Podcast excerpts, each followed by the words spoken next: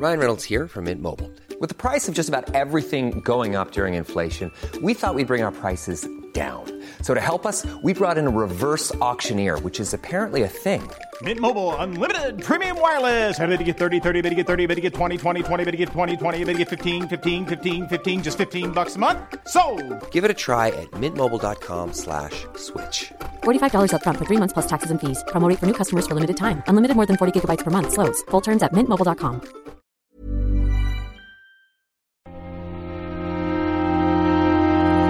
Muy buenas a todos y bienvenidos a El Nexo, una serie de pequeñas reflexiones sobre la actualidad del videojuego. Esta semana tenemos aluvión. Tenemos cuatro reflexiones que hacer, eh, dos sobre juegos que aún no han salido, pero que tampoco les queda mucho, y otros dos sobre juegos que ya han salido al mercado. Estaba pensando un poco cómo hacer esto, la verdad, por cuál empezar, por cuál no, porque entiendo que a lo mejor eh, algunos de estos juegos, como que son, por cierto, los menciono todos, Ratchet and Clank, mm, Scarlet Nexus, eh, Mass Effect y Subnautica Below Zero, entiendo que a lo mejor algunos de ellos no os interesen, pero la verdad me gustaría que lo escucharais. Y esto muchas veces forma parte también de la estructura del programa, pues saber exactamente qué orden es mejor seguir para que daros un poco ese camino de trocitos de pan y animaros, por ejemplo, a lo mejor a que me escuchéis un poco ser un poco pesado con Subnautica, ¿no? Pero tampoco eh, molestar demasiado, ¿no? Así que lo haré más breve y centrarme eh, quizá más en cosas como Ratchet and Clank, eh, Mass Effect, que son juegos que suelen captar más la atención, ¿no? Pero tampoco olvidarme de ese Scarlet Nexus porque no deja de ser una nueva IP, no deja de ser un juego que intenta toda, toda nueva IP en el fondo. Intenta transmitir alguna idea nueva, ¿no? Y aunque eso también implica que no suele ser tan, tan atractivo como los grandes nombres, ¿no? Pero a mí me, me gusta mucho reivindicarlos, porque sobre todo cuando además he tenido la oportunidad de probarlos, porque siempre a lo mejor das a conocer eh, un juego nuevo a alguien que puede estar muy interesado, ¿no? Y, y que y no hay creo mejor sensación incluso para un crítico de videojuegos, para alguien que se dedica a la comunicación, que descubrir una obra tanto en el caso de Scarlett como, como de Subnautica, a alguien por primera vez y que muchas veces incluso después vienen a agradecértelo. Así que ese es un poco el menú, mm, no va a haber mucha actualidad esta semana y además también, eh, lo digo ya, es probable que la próxima semana no haya programa, porque necesito un pequeño descanso, ¿vale? Eh, he estado, como veis, con un montón, montón de análisis estas, estas últimas semanas o casi meses y estoy un poquito atorado del mundo videojueguil y quiero aprovechar a lo mejor ahora que podemos llegar a tener un pequeño hueco en el calendario eh, más vacío, ¿no? Comprimiendo estas reflexiones sobre cuatro juegos antes de que sea demasiado tarde, ¿no? Y nos metamos mmm, en plena vorágine de junio con el E3 y con, también con, con el propio Ratchet Clank y Scarlet Nexus que también salen, ¿no? Entre otros. Así que este es el menú para esta semana, espero que lo disfrutéis. Vamos allá.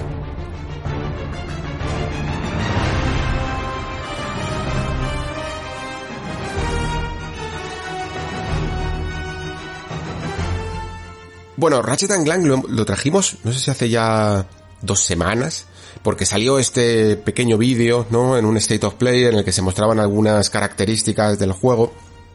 Pero aún así, creo que a lo mejor es menester ya que he podido eh, ver un gameplay ampliado y poder tener algunas charlas con los eh, desarrolladores y tal, más que charlas realmente han sido conferencias, ¿vale? Porque aunque hemos podido preguntar alguna cosa, pero estaba muy limitadillo, ponías alguna pregunta en el chat y había tanta gente en el fondo, había como ciento y pico periodistas invitados a estas charlas eh, y hacía que era que fuera imposible o muy difícil que te contestaran, ¿no? Pero aún así, pues el ritmo era bastante dinámico, había bastantes eh, charlas muy especializadas, incluso en algunos temas técnicos o sonoros, eh, jugables, incluso de guion que puede merecer la pena comentar y, expandir un poco la, la, información para aquellos que estén interesados en este Rift Apart, que creo que son muchos, incluso más, yo diría, de los que están habitualmente interesados, porque quizá en este nuevo Ratchet Clank se forma una un cúmulo de de buenos momentos, ¿no? De momentos propicios para que sea un pelotazo eh, importante, ya no solo en el año, sino de cara al futuro de la franquicia, ¿no? Porque se siente, ya no solo por la nueva generación, uno de esos juegos que marcan un antes y un después. Y creo que Sony era consciente de ello, creo que Sony ha querido aprovechar este buen momento ese tirón que siempre tiene evidentemente la nueva generación, pero, pero que también da lugar a un hambre y a unas ganas de conocer cosas nuevas. Esto es un fenómeno curioso que a mí me gusta mucho, a lo mejor no hemos hablado demasiado de ello, y es que en general a principios de nueva generación, ya lo dijo incluso Guillemot, ya por 2012, me parece que fue cuando estaba arrancando la anterior generación, que que el momento para eh, instaurar nuevas franquicias, nuevas IPs, era siempre el primer, la primera parte de la generación, ¿no? Los eh, primeros años y sobre todo el primero, porque la gente era muy receptiva, estaba muy receptiva a nuevas, eh, experiencias, si queréis llamarlos, o nuevos títulos, y no tanto a la sequelitis que a veces nos dominan, ¿no? Esto se nota incluso en cómo mm, generalmente a lo largo de la historia muchos Mm, muchos títulos, muchas eh, empresas han priorizado sus lanzamientos a principio de generación. La anterior Front Software, antes de todo el fenómeno de, de Dark Souls, era una maestra en esto. Era una compañía que te sacaba tu Enchanted Arms y cosillas así a principios de, de, generación y se vendía un pellizquito de más de lo que habría vendido en otro momento, ¿no? Porque mmm, cuando hay pocos juegos, pues se reparten más el pastel, ¿no? Rich Racer es otra de esas franquicias que siempre ha aprovechado el inicio de generación para estas cosas, pero incluso yo que sé, ¿os acordáis de ese Genji famoso de PlayStation 3? Que no era cosa del otro mundo tampoco, pero sin embargo no vendió mal precisamente por este fenómeno, ¿no? Entonces a esto le juntamos una franquicia ya muy bien establecida como Ratchet and Clank, pero que en el fondo también tampoco es que haya sido a lo mejor la que más vendía, ¿no? Porque, bueno, pues porque ya cuando tienes una franquicia muy instaurada, tienes también sus fans, hay gente que a lo mejor no se atreve a entrar porque sabe que se ha perdido muchos juegos y aunque bueno, mm, quizá no sea lo más importante a lo mejor la historia dentro de Ratchet and Clank, pero, pero sí que hay algo que puedas eh, haberte perdido, que te, que te haga que sea algo más incómodo entrar, ¿no? Y sin embargo ahora, como digo, eh, se juntan todos estos factores. Estás en una nueva generación, tienes hambre de nuevos juegos y te viene un título que se ve mm, de pelotas, de verdad, o sea, es increíble lo bien que se ve este Ratchet, que en una insomnia que además está tocada por el dedo dorado de las divinidades del videojuego o algo así, porque realmente tiene un nivel ahora mismo de producción, un ritmo de desarrollos brutal, ¿no? Acaba ya, o sea, ha estrenado ese Miles Morales, que bueno, evidentemente era un juego un poco puente eh, entre generaciones, pero te saca ya también este, eh, este Rift Apart y, y por supuesto sigue programando una secuela más tradicional, no más grande, de Spider-Man y seguramente también otros proyectos que están todavía por anunciar, ¿no?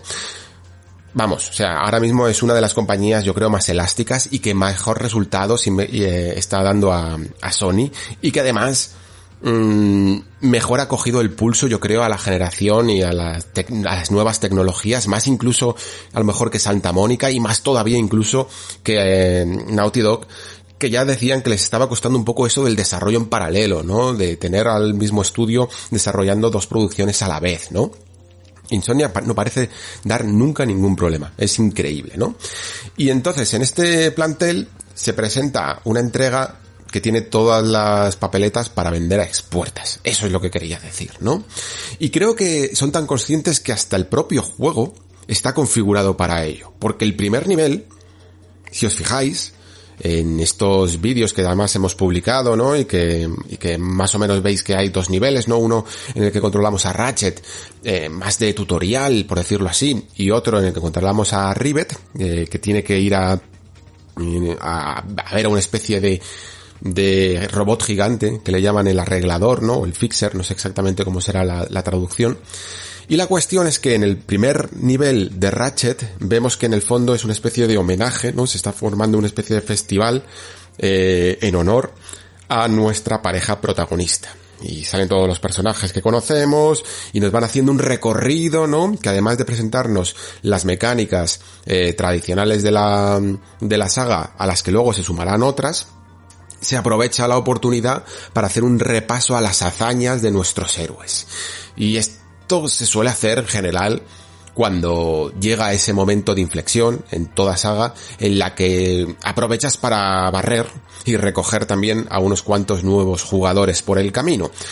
Ratchet Clank en PlayStation 4, que fue ese remake de, del primer videojuego, mm, en, en parte quizá, también aprovechando por la película y tal, se quería un poco hacer esto, pero creo que se demostró que tampoco se podía lograr de la misma manera con un juego tan básico, ¿no? Porque en el fondo, ser un remake de un juego de PlayStation 2 te condiciona mucho en, no añadir todas esas cosas que luego evolucionaron en quizá algunas de las eh, entregas más reconocidas, ¿no? Como por ejemplo pueda llegar a ser Ratchet Clank 3, ¿no?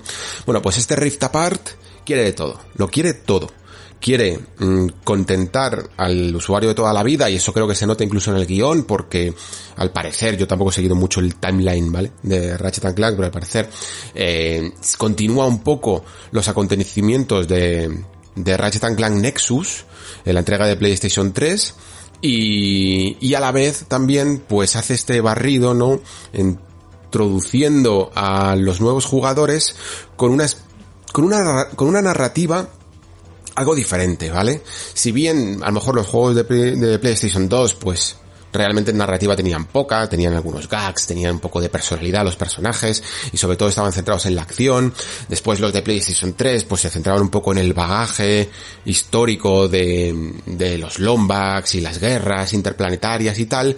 Aquí se nota que han introducido una, primero han introducido más guionistas y han introducido sobre todo unas narrativas más modernas en torno pues a, lo que suele ser a día de hoy más demandado, ¿no? Por el consumidor de todo, ¿eh? De videojuegos, series, libros, lo que sea, que es desarrollo de personaje. Se nota un montón. Y creo que el, que el hecho de que mm, Rivet se introduzca es también ese anclaje con los nuevos jugadores y también esa forma de explorar eh, más desarrollo que a unos personajes como Ratchet and Clank que ya están muy desarrollados entre sí, ¿no? Su, su historia de amistad y de, y de mm, que uno suple las carencias del otro, ya está un poco contado y aún así se va a seguir profundizando y en contraposición pues se coloca esta Rivet que viene como de una dimensión eh, en la que las cosas no han salido tan bien, ¿no? Y en la que su mundo pues ha estado siempre un poco oprimido, ¿no? Por, por Nefarius y, y eso lo ha, ha convertido en una en, una persona, en una Lombax más bien, que, que arrastra más miedos, que arrastra más inseguridades, que arrastra más también una mm, independencia, de una manera de desenvolverse solitaria, pero a la vez muy capaz, ¿no? Por no haber tenido nunca un clank que la acompañase, ¿no? Creo que la ha conseguido, fijaos así como lo cuento, que tiene su intríngulis, ¿no? Que, que se nota que hay al menos, que ha habido al menos una sala de guionistas que ha pensado hasta dónde se les puede llevar emocionalmente a estos personajes. Y a mí eso sí que me ha gustado. Se hablaba mucho de empatía, por ejemplo, que es una de las cosas que más está un poco explorando en el videojuego y yo que me alegro porque en el fondo muchas de las mecánicas eh, que se pueden traducir a nuestro medio funcionarían muy bien con este tipo de, de emociones que a día de hoy son tan necesarias, ¿no? Por ejemplo, Life is Strange, sabéis, True Colors, también se va a meter mucho en el tema de la empatía, eh, porque al final todo el tema de decisiones, ¿no? Todo el tema de, de ponerse en los mandos y en las pieles de otras personas, eh, es algo que entronca muy bien con, con, con la empatía, ¿no? Vale, venga, vamos a meternos ya en harina con algunos temas del, del, propio juego en sí, ¿no? Ya os dije que algunas de mis dudas que tenía con este juego es que, claro, siempre me preocupo de más. Esto me pasa también, por ejemplo, con Kena, eh, ¿cómo se llama? Bridge of Spirits, no me acuerdo exactamente. Kena, ¿sabéis cuál es? Eh, este juego que se ve también tan increíble, ¿no? Para, para PlayStation 5. Eh, me pasa con estos juegos que a medida que se van viendo los hermosos que son, los bonitos que lucen en pantalla, siempre me sale la misma pregunta y es ¿qué ocurre con el gameplay, no? Eh, van a ser igual de bonitos a nivel jugable. Y en el caso de Ratchet tenía mis dudas, ¿no? Porque se había visto este mm, sistema de portales interdimensionales, ¿no? Que en el fondo entiendo que no sé si el origen primigenio de la idea vino por la PlayStation 5, ¿no? O era algo de lo que siempre querían tratar, pero el hecho, más que nada porque es algo que de vez en cuando ha sido recurrente, ¿no? En alguna entrega por ese dimensionador que tiene Clank y tal, y que va a servir aquí como para buscar a la, a, a los Lombax perdidos, ¿no? Eh, a la familia, por decirlo así, de Ratchet y le sirve aquí con el poder de PlayStation 5 pues para poder cargar niveles a una velocidad tan pasmosa que prácticamente ni te enteras y que evidentemente no necesitan ni pantallas de carga. Hace un poquito de trampa, ya lo sabéis, porque en algunos momentos entramos en esa especie de interdimensión, ¿no? Esa especie de agujero de gusano que dura unos dos o tres segundos y que nos lleva a otro nivel. Pero en otros momentos el nivel está ahí como si fuera un portal de portal, ¿vale? O sea, directamente entramos y aparecemos en un sitio completamente distinto que utiliza una biblioteca de assets completamente distinta y que eso tiene evidentemente un trabajo de no solo de ingeniería sino también de saber hacer malabares con esa ingeniería que, que me parece de escándalo o sea brutal lo que se, lo que consigue este Ratchet. Pero seguimos hablando un poco de mm, purismo estético, eh, de exclusivamente Mm, contentar al ojo, ¿no? Y no tanto a, nuestras manos. ¿Qué más se puede hacer con esto de los portales? Y lo único que habíamos visto era un gancho de toda la vida, ¿no? Porque esa forma de movernos por estas nuevas arenas no dejaba de ser eh, el gancho que nos, en Uncharted, por ejemplo, pues nos llevaba también de un lado para otro y cogíamos un poco de, tomábamos un poco de distancia con los enemigos. Tiene un efecto muy chulo, eso sí, porque es como que arrastra hacia él un portal, ¿no? Y aparece en el lugar donde antes estaba. Eh, queda muy bien. Pero es una mecánica un tanto básica. En esta demostración hemos visto algunas cosas más. Sobre todo hay una que tampoco es que sea más novedosa, pero que a mí me gusta mucho porque puede dar lugar a puzzles, puede dar lugar a, eh, bueno, a, a, incluso a combates, que es eh, golpear. Hay un momento en que golpea Rivet eh, una especie de gema gigante, ¿no? Con el martillo y, y, el escenario en el momento en el que golpea, pero de un frame a otro, hace clac y se cambia mm, casi radicalmente, ¿no? Cambian los colores, cambian algunas plataformas de lugar. Es un poco como el momento ese en el que Soul River con Raziel eh, girábamos en la dimensión y nos metíamos un poco en el plano astral, creo que se llamaba, no sé exactamente cómo se llamaba, y, y luego en el plano físico, o incluso, eh, todos lo recordábamos también, en, Titanfall 2, en ese nivel en el que eh, alternamos desde el pasado al, al presente, ¿no? Eh, todo un nivel para poder recorrerlo. O incluso de Medium, ¿no? Que cambia también del plano del inframundo al, al normal, ¿no? Al plano físico.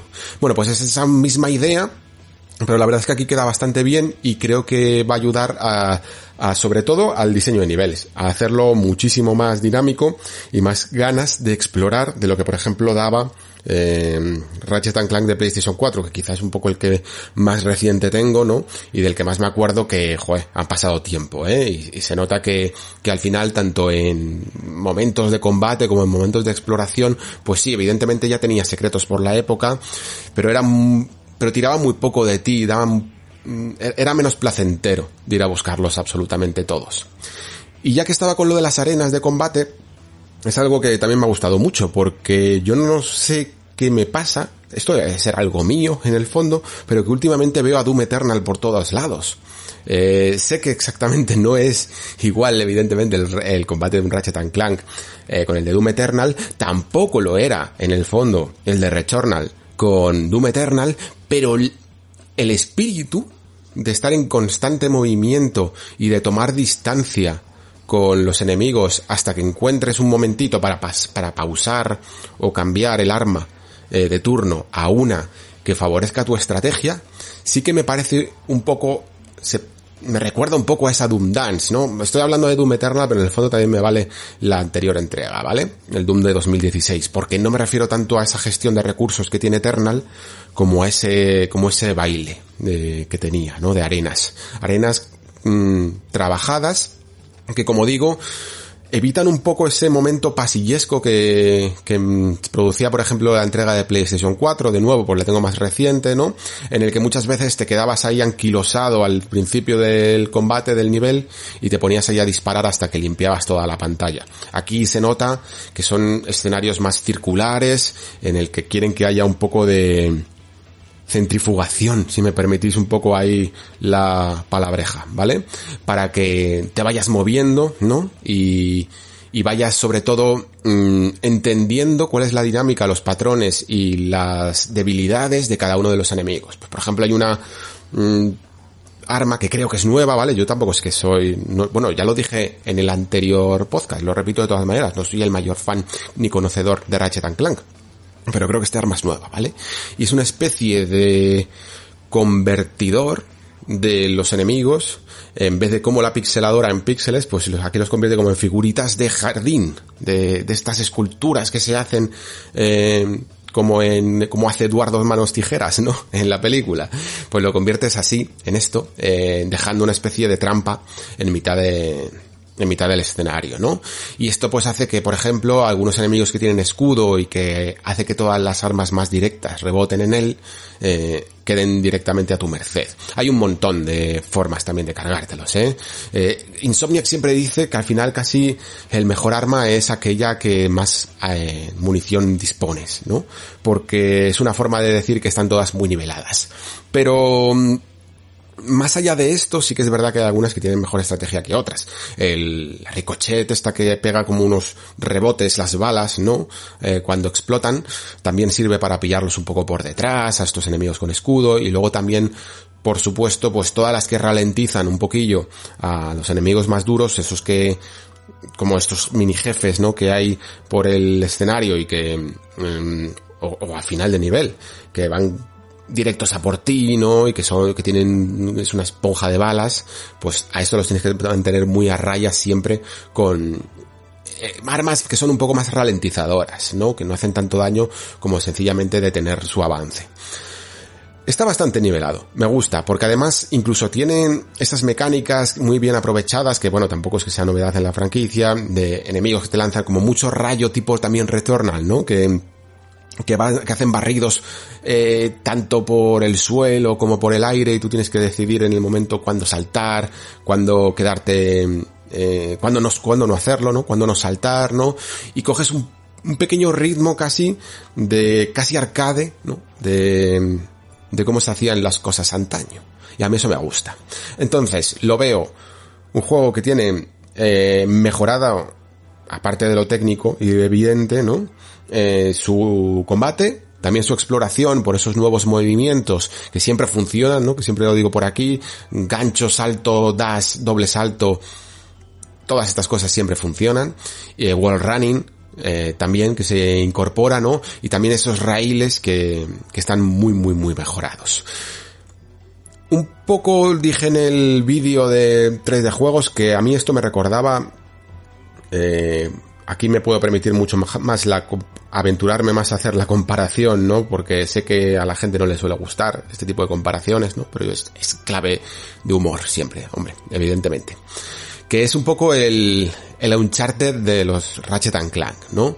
Porque de verdad que a mí me lo parece. Es que cuando ves cómo la cámara eh, se va fusionando entre momentos de juego y momentos muy muy cinemáticos y en, los que todo explota, ¿no? Se ve que se han fijado mucho en Insomniac en el ritmo y en, el, en la forma de impactarte que tenía Naughty Dog sobre todo con, con Uncharted, ¿no? Que en el fondo, a ver, ellos ya también con Spider-Man habían conseguido muchas veces este ritmo, que no deja de ser lo mismo, ¿no? Esa estructura cinemática de que tenemos en Spider-Man de controlar un poquito en algunos momentos al personaje y después ponernos una escena de Quick Time Events, por ejemplo, pues es ya esa estructura también de, heredera de Uncharted, ¿no? Pero aquí por alguna razón me lo ha parecido más, no sé.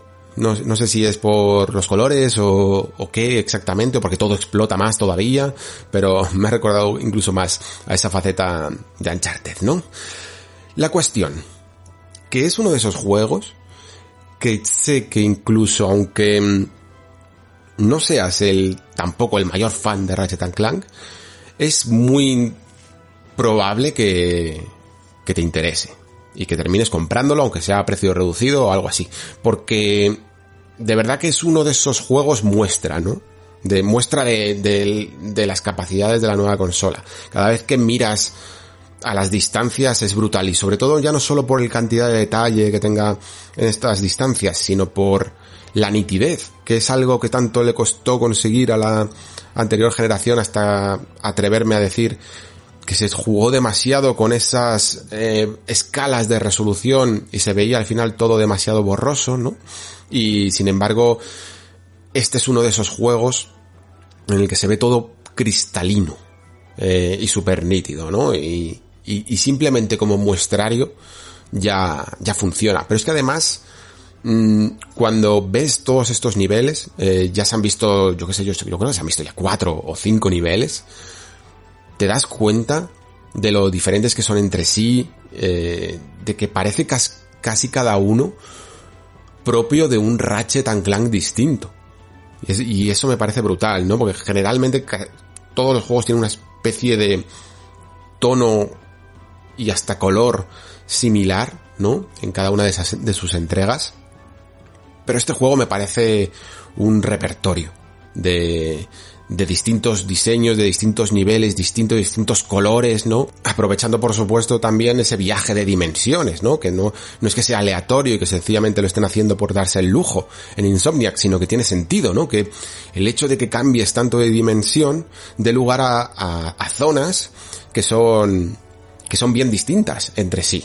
Y luego, pues, mmm, como elementos ya muy muy secundarios, pues el hecho de que aparte todos los niveles sean tan explorables, que incluso llegues a meterte en eso que le llaman, creo, si la traducción es correcta, eh, dimensiones de bolsillo, ¿no? Que van a ser como mini zonas extra en las que puedes atravesar sencillamente una grieta y apareces en otro lugar, ¿no? Eh, que le quedan muy bien, ¿no? Incluso peleas contra jefes en las que vas cambiando de dimensiones, eh, que seguro que habrá el típico momento en el que las dimensiones se vuelvan locas y va a estar todo el rato cambiando de una a otra. Por eso digo que, que tampoco hay que menospreciar el despliegue. Que hay juegos que merecen la pena también que sean un poco arrogantes en lo, en lo gráfico, ¿no? Sobre todo cuando además se hace con buen gusto, porque si recordáis, la pasada generación teníamos dos muestras también de esto. Una sería en en Xbox One con Rise of Rome y otra en PlayStation 4 con The Order 1886. Pero ¿qué ocurría con estos juegos? Pues que en el fondo sacrificaban una complejidad jugable en pos de, de que todo te entrara por los ojos y de lo bien que se veían. A nivel de que, vamos, que tú te pones ahora a jugar a un Rise o a un The Order y se siguen viendo increíblemente bien y te siguen sorprendiendo, ¿eh? Pero es eso eran, eran, eran muy simples. El otro día lo hablábamos en el Discord del Nexo, ¿no? Que me parece que esa fue una de las grandes batallas que, que ganó el jugador ante un ante una línea de tiempo temporal en, el que la, en que los videojuegos seguirían siendo demasiado sencillos, que era un poco hacia lo que avanzábamos, ¿no? Y que poco a poco con juegos como, bueno, como Dark Souls evidentemente, pero no solo con Dark Souls, pues se fue demandando que no hacía falta que todo fuera tan espectacular si a la vez era tan simple, ¿no? Y Ratchet Clank creo que domina bien ambos campos. Es un juego que no va a ser a lo mejor el más complejo del mundo, pero sí que tiene complejidad en su diseño, que eso es lo importante, ¿no? Y a la vez, pues lo que he dicho antes, se ve de la leche.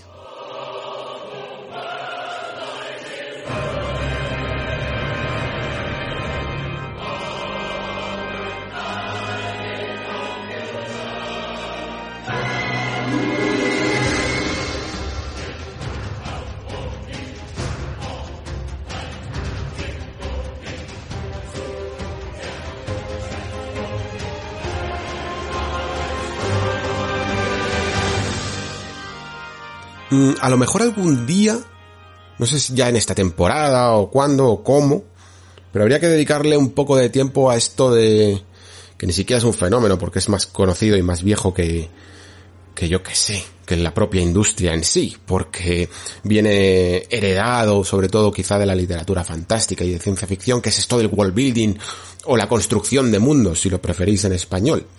Lo que pasa es que a veces es un poco complicado meter eh, referirse exactamente al término si hablamos de construcción de mundo porque puede dar lugar a confusiones, ¿no?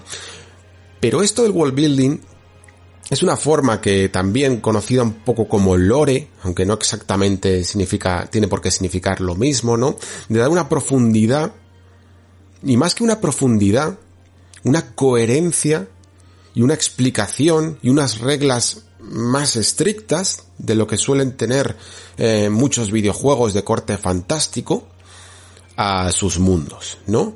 A mí es algo que me gusta mucho porque porque esto de la ciencia mágica, por decirlo así, ¿no? De, de presentarte un mundo increíble eh, de fantasía, pero que a la vez tiene su lógica interna, me estimula mucho la imaginación. Me la estimula más que cuando esas reglas son blandas.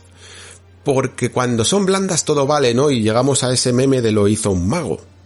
Y hace que... Y, es algo además de lo que los videojuegos se han aprovechado mucho Siempre, porque les ha convenido, evidentemente. Primero por, bueno, por lo lógico, ¿no? Por, por tradición dentro de la fantasía, de que más es mejor y hay que meter pues todo tipo de monstruos de un bestiario y todo tipo de hechizos y todo surge del poder de tus manos eh, cuando las mueves así sin lógica ninguna y sin razón aparente, ¿no? El, como digo, le venía muy bien a los videojuegos porque los videojuegos siempre han querido abundancia han querido eh, pues que cuantos más hechizos aprendas, pues más mecánicas pueden meterte en el juego, ¿no? Y cuantos más enemigos tengas, pues mejor. Y entonces, pues, en un mismo mundo pueden habitar arañas gigantes, escorpiones, eh, yo qué sé, mm, ogros, dragones, y, y es imposible, ¿no? Y claro, si a esos mundos en el fondo le intentaras aplicar una lógica, sería imposible, porque porque mm, en el momento en el esto lo dicen muchos autores de fantasía tradicionales, ¿no?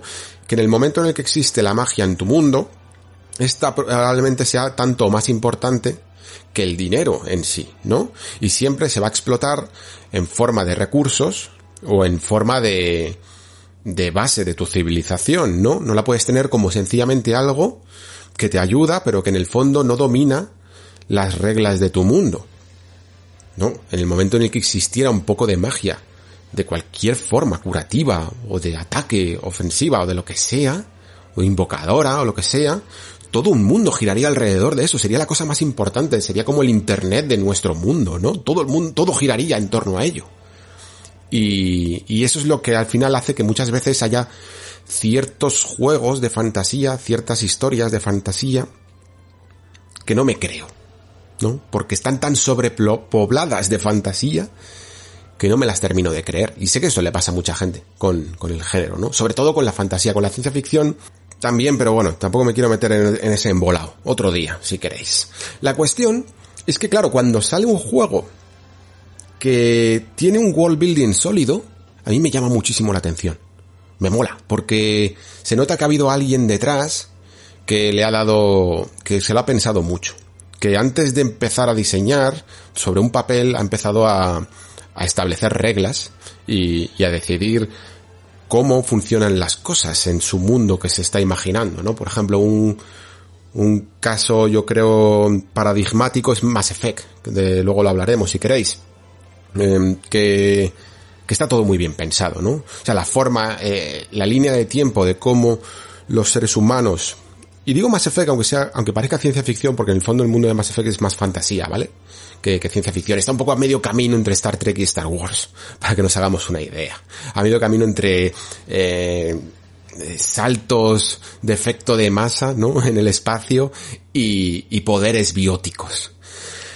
Pero está muy bien planteado porque, como digo, la forma en que los humanos empiezan a, a, tomar contacto, ¿no? Con otras razas a través de descubrir una civilización en Marte antigua y de hacer ingeniería inversa a sus métodos de viaje eh, interespacial, a encontrar el primer relé de masa, a la guerra del primer contacto, eh, claro, porque el primer contacto con una civilización, pues al final eh, provoca probablemente más conflictos que alianzas, ¿no? Pero después esa posterior alianza y todo esto como bagaje a tu mundo, que, que no es ni siquiera parte de la historia del juego, está súper, súper trabajado, todo. como las distintas creencias de cada raza, los distintos comportamientos, demasiado quizá humanizados evidentemente, pero eso es muy difícil de contrarrestar, ¿no? Pero al final hace que te lo creas, que parezca un mundo real, porque tiene esos conflictos que incluso los vemos, ¿no? Las asambleas y los consejos debatiendo mm, ideas políticas, intentando ganar poder para su raza, son cosas que te las crees porque están muy basadas en, nuestro propio mundo real. Incluso Dishonored, por ejemplo, es también otro juego que tiene un buen world building, aunque mm, depende demasiado de muchos documentos para leerlo, pero está muy planteado cómo funciona la energía en ese mundo, cómo el aceite de ballena mueve todas las cosas, y, han conseguido mm, traspasar ese momento de casi de renacimiento dentro de su propio mundo, de, abandonar su edad media gracias a estas formas de energía eh, para llegar a, a, a, una edad industrial, ¿no? Mm, se me ocurre también otra de mis fetiches, ¿no? Que es The Legend of Heroes, eh, todos los Trails in the Sky, of Cold Steel, que son juegos donde su propio mundo te atrapa incluso más que sus historias, ¿no? Que en el fondo sí que es verdad que a lo mejor pueden llegar a tener una trama o algunos personajes un poquito animescos de más, pero que siempre, siempre, siempre eh, mete justificación incluso a a la forma en la que se utiliza la magia, a la forma en la que se utiliza la industria, a la manera en la que se comunican y tienen los conflictos los distintos países que viven y conviven y guerrean, ¿no? Eh, las distintas formas de ser no solo de cada país, sino de cada comarca dentro del país, ¿no? Y al final te hacen un safari que es maravilloso de recorrer. Bueno, pues espero que Scarlet Nexus no me esté equivocando con él, pero a veces mm, me recuerda esto, porque veo una intención clara, por, por lo menos lo que he jugado, ¿no? Y lo que he visto, veo una intención clara de no quedarse en el sencillo porque sí o en el porque lo hizo un mago y intentar explicar un poco cómo funciona su mundo, que no hace falta que te den explicaciones súper técnicas, ¿no? Sino que esas reglas sean claras y el jugador las entienda y entonces tú puedas construir una historia en parte a ellas. ¿Y cuáles son esas reglas? Pues una especie de universo que técnicamente lo llamaríamos cyberpunk, aunque eh, Bandai Namco lo llama brainpunk, ¿no? Porque tiene más eh, importancia que que todo la, todo la vertiente cibernética la tiene más eh, la vertiente cerebral, ¿no? La la, podríamos llamarlo, no sé, neural, eh, neuronal, ¿no?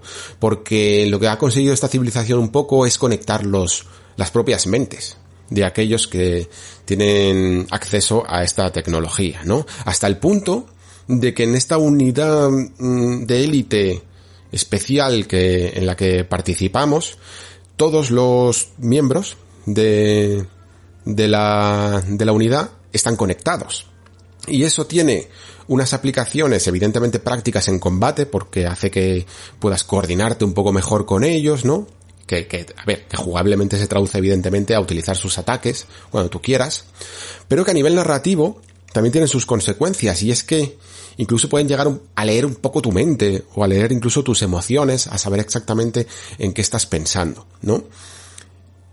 Y además crea un discurso que creo que es importante incluso en el JRPG más animesco que te eches a la cara. Creo que eh, es importante crear un discurso sobre los peligros, también las oportunidades evidentemente, y las consecuencias psicológicas incluso, eh, de una sociedad ultraconectada, ¿no? Que es en el fondo, pues, una visión de ciencia ficción, ¿no? Super casi distópica de lo que pasa en nuestro mundo cuando dependemos tanto de la conexión a nuestras redes y a nuestras redes sociales y a, vamos, y a, internet directamente, ¿no? Pues esto creo que mm, Scarlet Nexus lo maneja bastante bien, o al menos de momento, eh, con vistas a interesarte y no sencillamente a contarte una historia de monstruitos, que también lo hay. ¿Vale? Porque siempre tiene que haber en el fondo una amenaza, hay que justificar que en todos los juegos combatamos, ¿no? Y por lo tanto aquí se crea una especie de amenaza a la que le llaman los otros. Y son estos monstruos tan característicos que, que probablemente a poco que hayáis visto cuatro imágenes o un tráiler del juego, los sabéis identificar porque están diseñados por un ilustrador japonés, que evidentemente no recuerdo el nombre, eh, pero que, que al parecer es como muy famoso y, y tiene un estilo de dibujo muy particular y eso al final pues se nota no a la hora de salirse de la particular estética anime tradicional. Y hay una cosa que me llama la atención, porque la primera vez te choca cuando la ves, porque claro, incluso aunque no me sea extraño el género, y, de hecho todo lo contrario, me gusta muchísimo la novela visual, pero es raro cuando te lo encuentras ya, cuando estás jugando un juego de cierta factura, encontrarte con mecánicas, estilos de juegos más de nicho, ¿no? Y en un momento dado, cuando termina un poco toda la espectacularidad de la introducción de Scarlet Nexus, en el que te ponen un poco ya pues en este planteamiento que he dibujado, eh, llegas al, llega el momento en el que se acaban las cinemáticas, ¿no? Se acaba esa espectacularidad y comienzan las viñetas. Y te das cuenta de que mucho del juego va a ser así. Eso sí, son unas viñetas que ya me gustaría para cualquier novela visual, ¿vale? Porque no es sencillamente ponerte el retrato del personaje, sino que es el personaje en 3D eh, siempre en posturas que refuerzan un poco el diálogo, ¿no? Un poquito como ocurre a veces en, en la serie Yakuza, en la saga Yakuza. Que también, que también se utiliza a veces eh, este estilo de viñetas, ¿no? O de, o de, más que viñetas, son como escenas congeladas, ¿no? Pues esto lo traduce a, a casi todos los diálogos que vamos a, a ver en el, en el juego, ¿no? Y como digo, choca, y alguno de vosotros probablemente ya le haya apestado o le haya directamente lo haya crucificado este juego, pero me parece un recurso necesario porque todavía no creo que exista en los videojuegos la forma de trasladar una eh, una historia muy compleja, este tipo de formato de world building al videojuego de una manera tan tan tan espectacular. Quizá Mass Effect sea lo más parecido, ¿vale? Porque con esos planos contra planos y tal, o, o, un juego como The Witcher 3 y tal, puedan conseguirlo. Pero en general, fijaos lo que he comentado antes, ¿no? The Legend of Heroes es todo prácticamente texto. Eh, Dishonor son siempre, casi siempre notas que te encuentras por el camino los que te explican la, la historia y el trasfondo, ¿no? ¿Por qué? Porque cuanto más texto, se te puede ir del presupuesto, ¿no? Y entonces, aquí Scarlet Nexus lo que ha dicho es, vale, pues lo hacemos tipo formato novela visual y entonces podemos meter una gran cantidad de, de, texto que pueda profundizar más de la cuenta en este mundo y en las reglas que tenemos que contar. Que si nos fuéramos a escenas cinemáticas, tendríamos que acortar demasiado, ¿no? Que es lo que le suceden a muchos juegos que no llegan porque tienen que ser siempre un poquito más eh, espectaculares, ¿no? Aumentar un poco los valores de producción y entonces tienen que recortar. Empiezan a sacar tijera y recortan mucho, mucho, mucho y pierden, y pierden profundidad en los argumentos. Aparte de, de la historia y de todo este trasfondo que, que sin duda creo que va a ser atractivo, eh, puedes incluso, pues, lo típico, ¿no? Mm, meterte en una especie de internet, de, de mail cerebral, ¿no? En el que mm, tienes una bandeja de entrada, la gente te va escribiendo, puedes contestar a, los mails y tal. Tienes también una especie de mm, guarida o de refugio o de piso franco en el que vas añadiendo, vas a poder ir añadiendo a nuevos amigos casi, se le podría llamar, porque la cuestión es cómo te relacionas con, con la unidad esta de élite eh, y a base de ir hablando con ellos, ir descubriendo un poco sus, sus formas de ser, ¿no? Cómo les ha transformado este poder que, que tienen, ¿no? Pues crean mmm, mecánicas muy parecidas, eh, os lo estaréis imaginando, a la serie de Persona. De, de, de Persona 3 en adelante, ¿no? Con los social links. Puedes ir hablando con ellos en el refugio y poco a poco mmm, se te abrirán conversaciones secundarias y misiones secundarias que harán que profundice más tu barrita de amistad con estos, con estos personajes y te ofrezcan mejores oportunidades en, en batalla, ¿no? Tiene cositas demasiado tradicionales para mi gusto, porque si habéis escuchado ese especial que hice sobre el amor y las relaciones sentimentales, pues tiene esta cosa que es demasiado burda de hacer regalitos para subir las barritas de amistad, que creo que sobra en los años en los que nos encontramos, pero bueno, ahí están, ¿no? Y luego toda la parte del combate, que de momento es para lo que he jugado, ¿vale? Suficiente, aunque se puede esperar un poco más, ¿no? Sobre todo del combate básico. Digamos que cada mm, grupo, cada persona de, de esta unidad de élite tiene un poder especial. No solo están conectados, sino que desarrollan capacidades psíquicas. Porque lo que hacemos es, en el juego es potenciar un poco nuestra capacidad cerebral, ¿no? Y ya sabemos eso de que eh, solo estamos utilizando el 10% de nuestro cerebro y cosas así.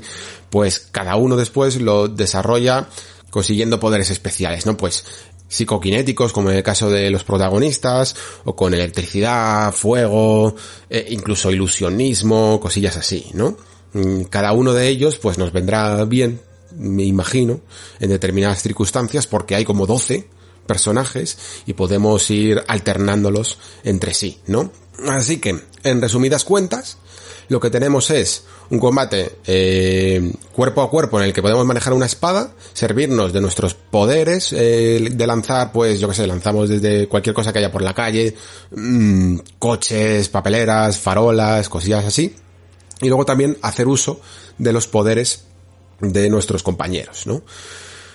El combate funciona, como digo, medianamente bien, pero todavía le veo algunos problemas, sobre todo a la hora de encarar a, a, los enemigos, porque algunas veces incluso aunque puedas fijarlos, tipo Dark Souls o algo así, mm, no siempre parece acertar con la espada. Es algo, bastante curioso, pero que creo que deberían de, de manejar un poco mejor, de, pulir antes del lanzamiento, aunque yo sinceramente creo que ya se va a quedar un poco, un poco así.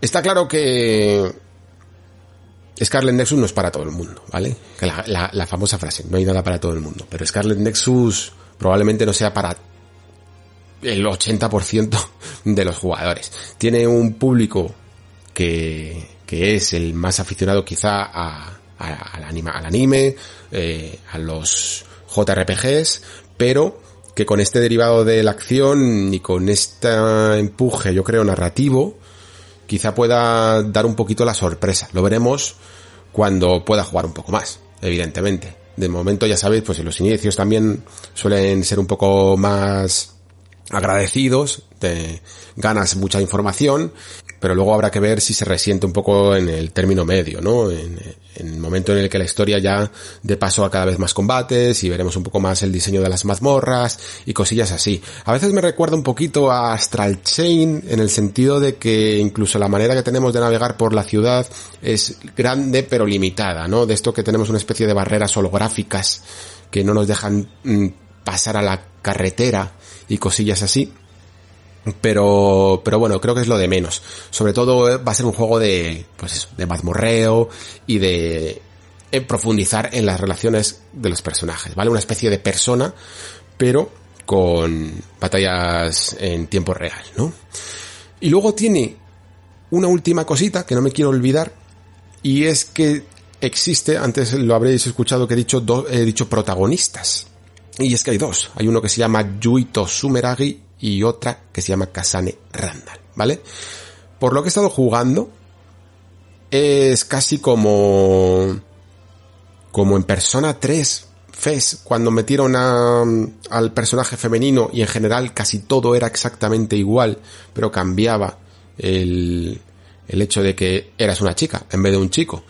Aquí los dos personajes mmm, se conocen, es, es decir, si eliges a uno no elimina al otro, pero las secuencias cinemáticas, eh, las conversaciones, todo se comparte, ¿vale? Las mazmorras, todo, todo se comparte. No son dos juegos en uno, por decirlo así. Sin embargo, también es muy probable que a lo mejor haya que darle una vueltecita doble si quieres eh, entender la historia a lo mejor al completo. Pero está claro que los dos protagonistas tienen mucho, mucho peso en la aventura. Así que veremos un poco cuando, cuando termine al menos una vez pues veremos un poco cómo se desarrolla todo esto porque la verdad es que me ha sorprendido. Así que nada, eso es un poco las primeras impresiones de Scarlet Nexus. Entiendo que con todo lo que está saliendo al final en esta, este mes de mayo y de junio va a quedar a lo mejor un poquito ahí colgado, descolgado, sobre todo a finales de junio, ¿no? Que estamos un poco entrando en verano, pero no lo sé, yo lo, yo lo veo con buenos ojos, quizá ya por todo esto discursito que me he marcado al principio de, del, de esta reflexión, ¿no? Sobre el world building, que es algo que yo valoro muchísimo y que creo que se debería de cuidar más en los videojuegos, sencillamente porque además es que, porque no me gusta perder el tiempo, ¿vale? Y si me vas a contar una historia mega rara, al menos que sea coherente, ¿no? Y busco, busco cada vez más la coherencia en, en los juegos. Y como los juegos están plagados de historias de fantasía, pues cada vez me gusta más que, que sean coherentes. El que me conozca más, pues sabe que, por ejemplo, en literatura, pues tiro más, por ejemplo, para los libros de tipo eh, Patrick Rothfuss o sobre todo Brandon Sanderson, ¿no? De magia dura, como se le suele llamar, ¿no? Que de magia blanda de, de porque sí, que tiene también su fascinación, no, no lo, no lo descarto tampoco. Muy bien, pues terminamos ahora con Scarlet y vamos con las reflexiones de los dos juegos que han salido. Vamos primero con Subnautica, ¿vale? Os prometo que ni siquiera me voy a demorar tanto como me he demorado con estos, porque primero es un juego Below Zero, que es el nuevo que ha salido, es una especie de secuela, un poquito expansión también, está ya medio camino, y más que nada pues van a ser 10 minutitos para reivindicar mi mierda y, y seguimos adelante, ¿vale? Venga, vamos para allá.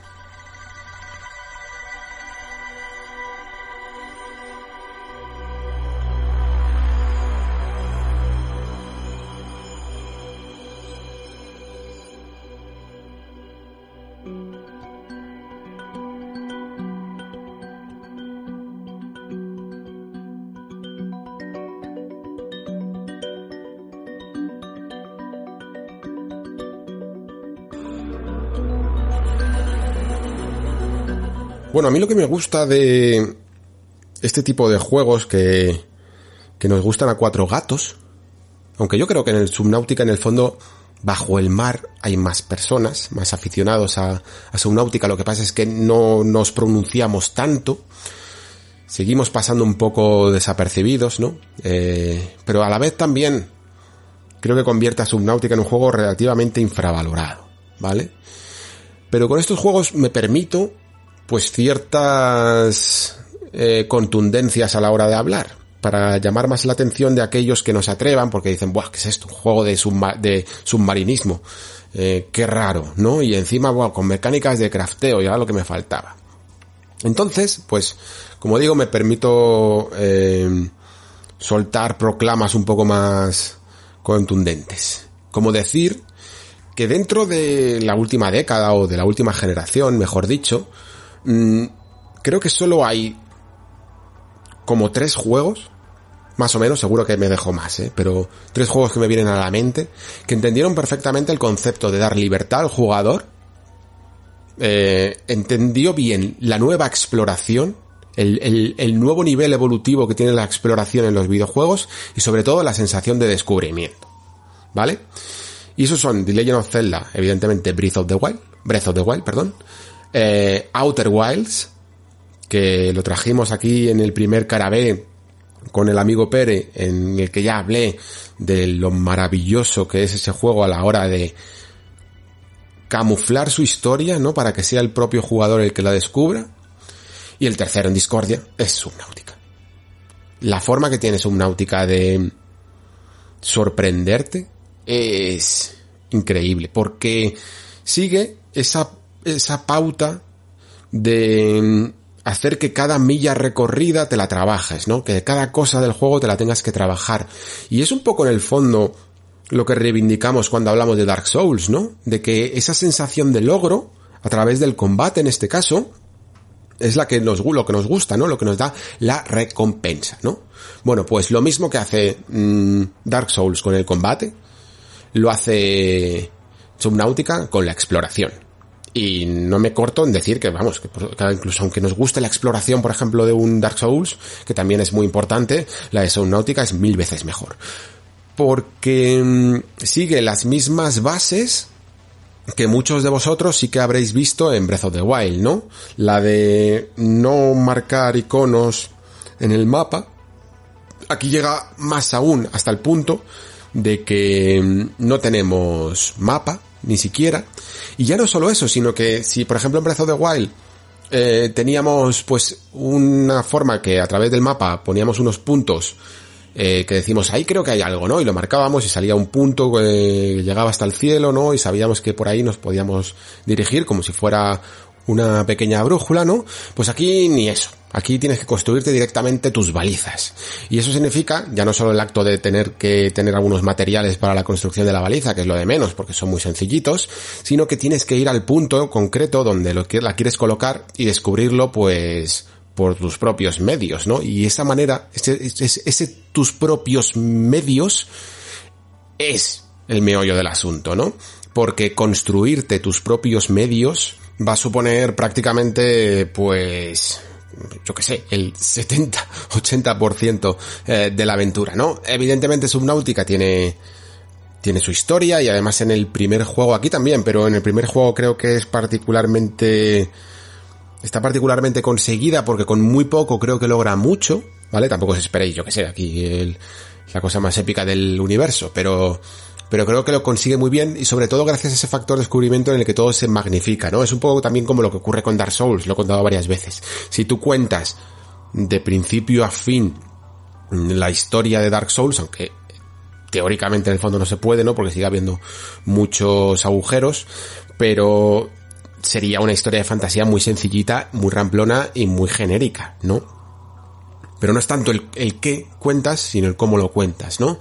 Pues aquí sucede lo mismo. Eh, estás en medio del océano, mm, crees saber eh, de qué va la cosa, ¿no? Y de repente te encuentras con un lugar que dices, ¿qué hace esto aquí? ¿Por qué está esto aquí? Y empieza tu mente pues a hacerse las preguntas adecuadas que estimulan tanto la imaginación, ¿no?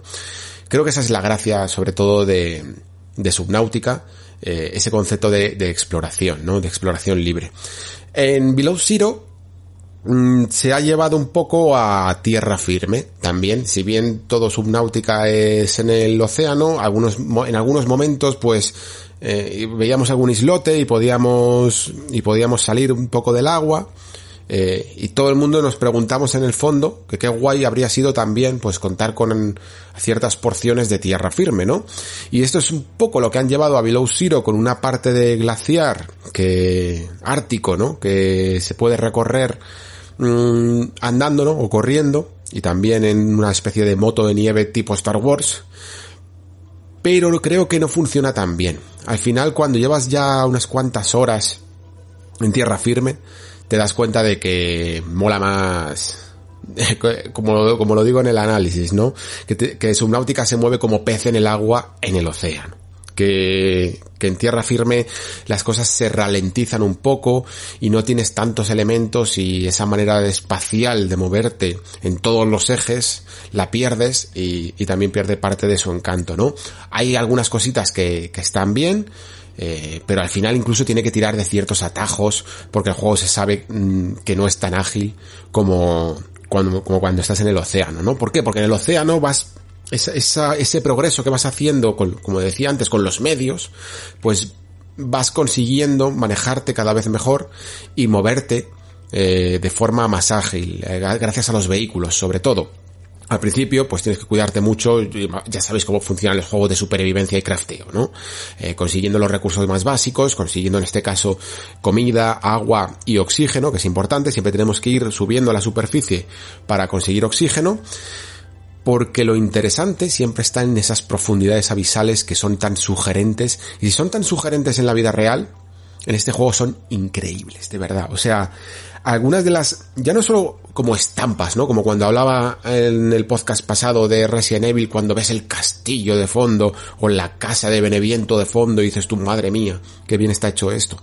Sino la sugerencia que hay detrás de cada uno de los biomas de, de Subnáutica, tanto del primero como de este Below Zero, están muy, este, en, en este, en esta expansión están increíblemente conseguidos algunos entornos, ¿eh? Y que te hacen ver, tener esa sensación de ese misterio que hay siempre en las profundidades marinas y que a mucha gente le provoca esa talasofobia, ¿no? De ese miedo al, al, al océano, miedo a las profundidades. Que, sinceramente, si os da ese miedo, joder, no os preocupéis que es un videojuego, joder, a mí me da miedo la, la guerra y cuántos juegos de guerra eh, he podido jugar, ¿no? Al final es una forma, pues, de, de hacerlo, casi incluso de enfrentarte, si le tienes respeto al mar, que yo le tengo mucho también respeto al mar. Pero este juego de verdad que es tan sugerente y tan mágico que se disfruta muchísimo, muchísimo, muchísimo. Pero como decía, todo esto viene porque eh, en el fondo el punto de hacia dónde quieres llegar, ¿no? El más difícil todavía, lo tienes cuanto más profundo todavía, ¿no? Eh, tienes que llegar cada vez más abajo, la presión sube y por lo tanto tus vehículos no aguantan esa presión y tienes que mejorarlos con accesorios y mejoras de profundidad, ¿no? Y aquí, en, si bien en Subnautica teníamos, pues es un pequeño motorcillo que nos hacía ir más rápido, aquí también lo tenemos, teníamos luego lo que se le llamó la, el Seamoth, que es una especie de submarino pequeñito, que tenía una profundidad relativa y luego teníamos el Prawn, que era como una especie de exoesqueleto con el que ya minábamos a gusto, nos quedábamos bien a gusto con él y que llegaba a las profundidades marinas más inconcebibles. Eh, aquí en Below Zero tenemos el Prawn, pero el Seamoth se, se cambia por esta especie de mm, camión de mar, la han llamado Sea-Track, que en el fondo a mí me hace gracia porque cuando entendí exactamente el concepto es el trenecito básicamente lo que construimos es un trenecito, un, vehículo modular en el que vamos añadiendo vagones de compartimentos y uno es tu constructor de materiales, otro es tu almacén, otro es tu eh, hábitat donde duermes, otro es tu acuario, eh, otro es tu remolque para llevar el prawn, que es el exoesqueleto este que he comentado antes, ¿no? Y es súper divertido, que además tiene muchísimo más profundidad, eh, aunque quizá es un tanto lento, ¿no? En, en la parte avanzada de Subnáutica teníamos un submarino prácticamente gigante que llamado Cyclops que, que era increíble directamente y que era súper costoso de construir. Y al final, eh, Below Zero creo que se queda a medio camino entre la secuela y la expansión porque no aprovecha todas las mecánicas de de un del Subnautica tal cual fue diseñado porque hay muchas cosas que se las salta, lo hace relativamente más fácil y a la vez pues te lleva por otros derroteros que es la exploración por tierra firme. Así que mm, considero Subnautica Below como un Subnautica para muy cafeteros, eh, lo he bautizado, ¿no? Y yo digo que soy muy cafetero en esto, porque es básicamente una secuela para quien quiera más, un poco de lo mismo, un poco diferente y no necesariamente mejor. Eh, hay veces que impresiona muchísimo porque gráficamente es más bonito de lo que ya era Subnautica, que tenía un encanto muy particular. Eh, se nota mejorado ese motor, que funciona además un poco mejor, aunque la versión de consola sigue renqueando, ¿no? Pero se apoya mm, demasiado, y esto es entre comillas, lo digo, se apoya demasiado en las mecánicas del, del primero. ¿Y qué sucede con esto? Pues un concepto que aunque no os interese Subnautica, creo que esto sí que os va a interesar, ¿no? Que será al final el concepto de la secuela, del reciclado y de reutilizar las mismas mecánicas. Y es que a mí siempre me pasa que, aunque hay algunos juegos que consiguen distraerme de esto y, me parece que hacen bien en, en hacerlo, ¿no? Que sobre todo un juego como Subnautica que tiene que ver tanto con el descubrimiento, con esa sensación de nuevo, de, ala, mira lo que puedo hacer, mira, puedo conseguir este vehículo, ala, que puedo bajar todavía más abajo de lo que yo pensaba, eh, que puedo llegar a tierra firme, que puedo mmm, construirme una base enorme con sus autosuficiente, con sus propios recursos de energía. Todas estas cosas que son sorpresas constantes en el jugador, aquí, como ya vienen heredadas del primer juego, pues no te sorprenden en absoluto. Y creo que un juego como Subnautica, basado casi en exclusiva en la exploración y en el descubrimiento y en la constante fascinación ante lo nuevo, pues una vez que ya está explorado, pues no fascina tanto y no es tan nuevo. Esto, como digo, pues pasa mucho y divide mucho a la comunidad entre a los, a los jugadores que les da completamente igual y a los jugadores que, como yo, que para mí es un mundo de diferencia, de verdad.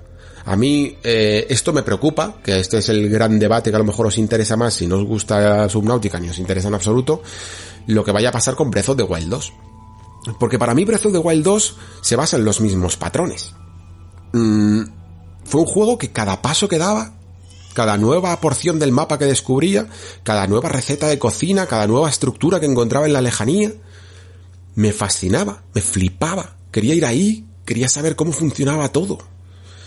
Y creo que con Breath of the Wild 2, si no tienen mucho cuidado, pues vamos a, vamos a llegar a él demasiado expertos y demasiado conocedores de cómo son las mecánicas ya de Breath of the Wild, ¿no?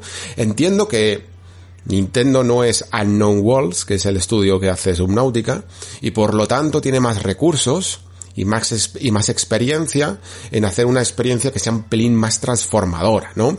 Que al final es un poco lo que ocurre, por ejemplo, con los juegos de From Software, que tú puedes fascinarte por primera vez con Demon Souls o con Dark Souls, y aunque herede eh, Bloodborne y Sekiro ciertas cosas, pero también han tenido la grandeza de darle los giros suficientes como para que parezca nuevo. Y aún así, y aún así, tú nunca vuelves a un Souls o a un juego de Front Software como lo hiciste la primera vez.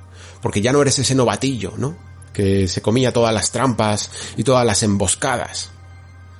Pues de la misma manera ya no eres el mismo novatillo que, que, bajó a este planeta 464B, creo que se llama, o algo así, 4645B, eh, que bajó en el primer Subnautica, y a lo mejor tampoco eres el mismo Link que sobrevivió en Breath of the Wild, ¿no? Y como digo, pues habrá a gente que esto le importe poco y habrá gente que, como a mí, que le importe mucho, ¿no? ¿Cuántas veces hemos dicho esa frase de ojalá olvidar este juego, X juego, para jugarlo como la primera vez, ¿no? Pues eso, esa sensación, es la de descubrimiento, es la de la primera vez y es inimitable, casi por ninguna secuela, a no ser que se diferencie tanto que casi no la puedas llamar secuela, ¿no? Pero para mí, una auténtica secuela es eso. Eso sería una que no se basa totalmente en el juego original eh, poniendo nuevos niveles. Para mí eso es una expansión. Eso es una versión 1.5. Una secuela verdadera es un juego que, que supone también un revulsivo dentro de, de su, de su serie, ¿no? Hay, hay evidentemente pues eh, lugares intermedios, ¿no? Por ejemplo, yo qué sé, de Last of Us 1 y de Last of Us 2, pues evidentemente, incluso por su nombre indica, ¿no? Parte 1 y parte 2 eh, forman parte de una misma experiencia, pero para mí casi hay un, no, no voy a decir que un mundo de diferencia entre The Last of Us 1 o The Last of Us 2, pero las mecánicas de combate y, de, y sobre todo de infiltración, sobre todo las de sigilo, cambian mucho de una entrega a otra hasta el punto de que el 1 queda mucho más anticuado una vez salió The Last of Us parte 2, ¿no? Pero sin embargo, entre un Nio 2 y un Nio 1, pues no hay diferencia. No, no, Nio 2 no hace obsoleto a Nio 1. ¿Vale?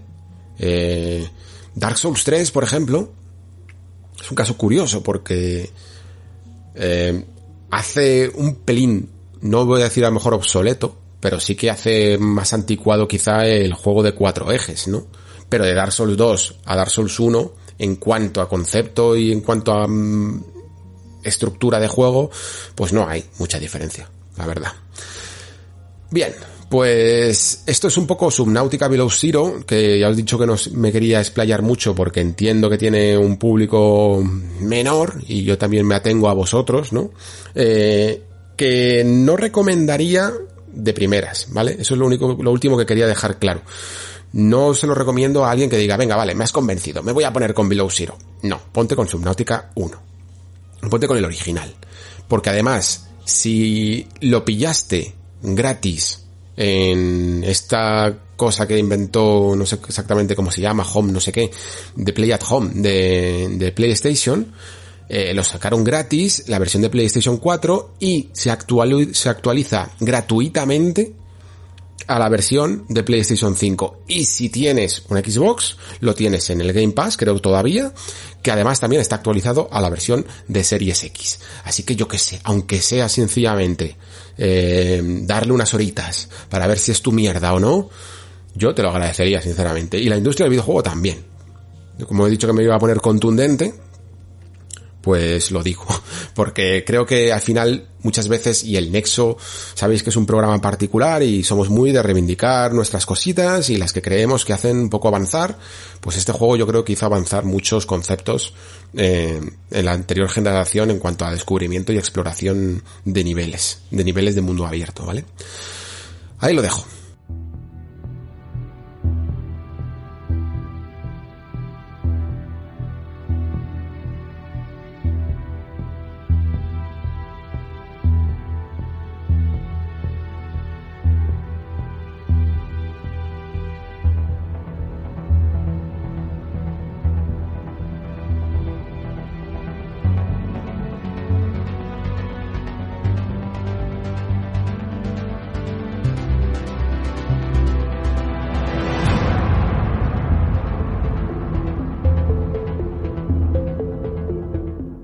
Bueno, es que con Mass Effect no sé ni, ni por dónde empezar.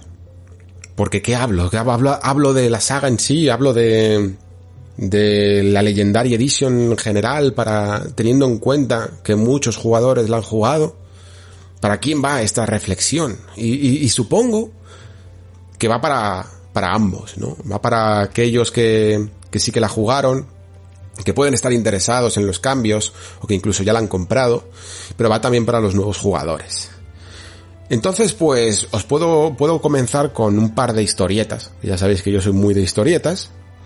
Y una que siempre me gustó porque es, es tonta, es muy, es, es muy de detalle que, que lo mismo simplemente es cosa mía pero que aún recuerdo y cuando he vuelto a jugar en esta Legendary, eh, evidentemente, y aviso a navegantes, mm, si se puede seguir usando esa expresión, evidentemente no me he vuelto a pasar las cien y pico horas que puede durar los tres videojuegos, ¿vale? Porque eso supondría muchísimo, muchísimo tiempo y esto creo que era más una toma de contacto, incluso así, se comentó, ¿vale? Con el tiempo que nos han dado a, a la prensa para, para eh, escribir nuestros artículos. Así se hizo. Eh, como una toma de contacto con los tres videojuegos para ver los cambios y sobre todo quizá con el primero que es el que más se lleva eh, modificaciones, ¿no? Mm, porque sinceramente creo, creo, no pongo tampoco la mano en el fuego, pero que en los pocos días que, que se nos ha dado, nadie realmente se ha pasado los tres videojuegos con todos los DLCs. Es un poco, es un poco locura. Esto cuando, cuando tenemos algún análisis gordo, tipo, gordo me refiero a, a de abundancia de horas. Como algún JRPG tipo Persona 5, pues se nos da un montón de tiempo antes para que podamos eh, terminarnos el juego, ¿no? Eh, pero este no ha sido el caso, ¿vale? La cuestión. En la, la introducción de Mass Effect, en general el primer tercio y luego todo el juego, pero sobre todo el primer tercio de Mass Effect me parece brillante a día de hoy.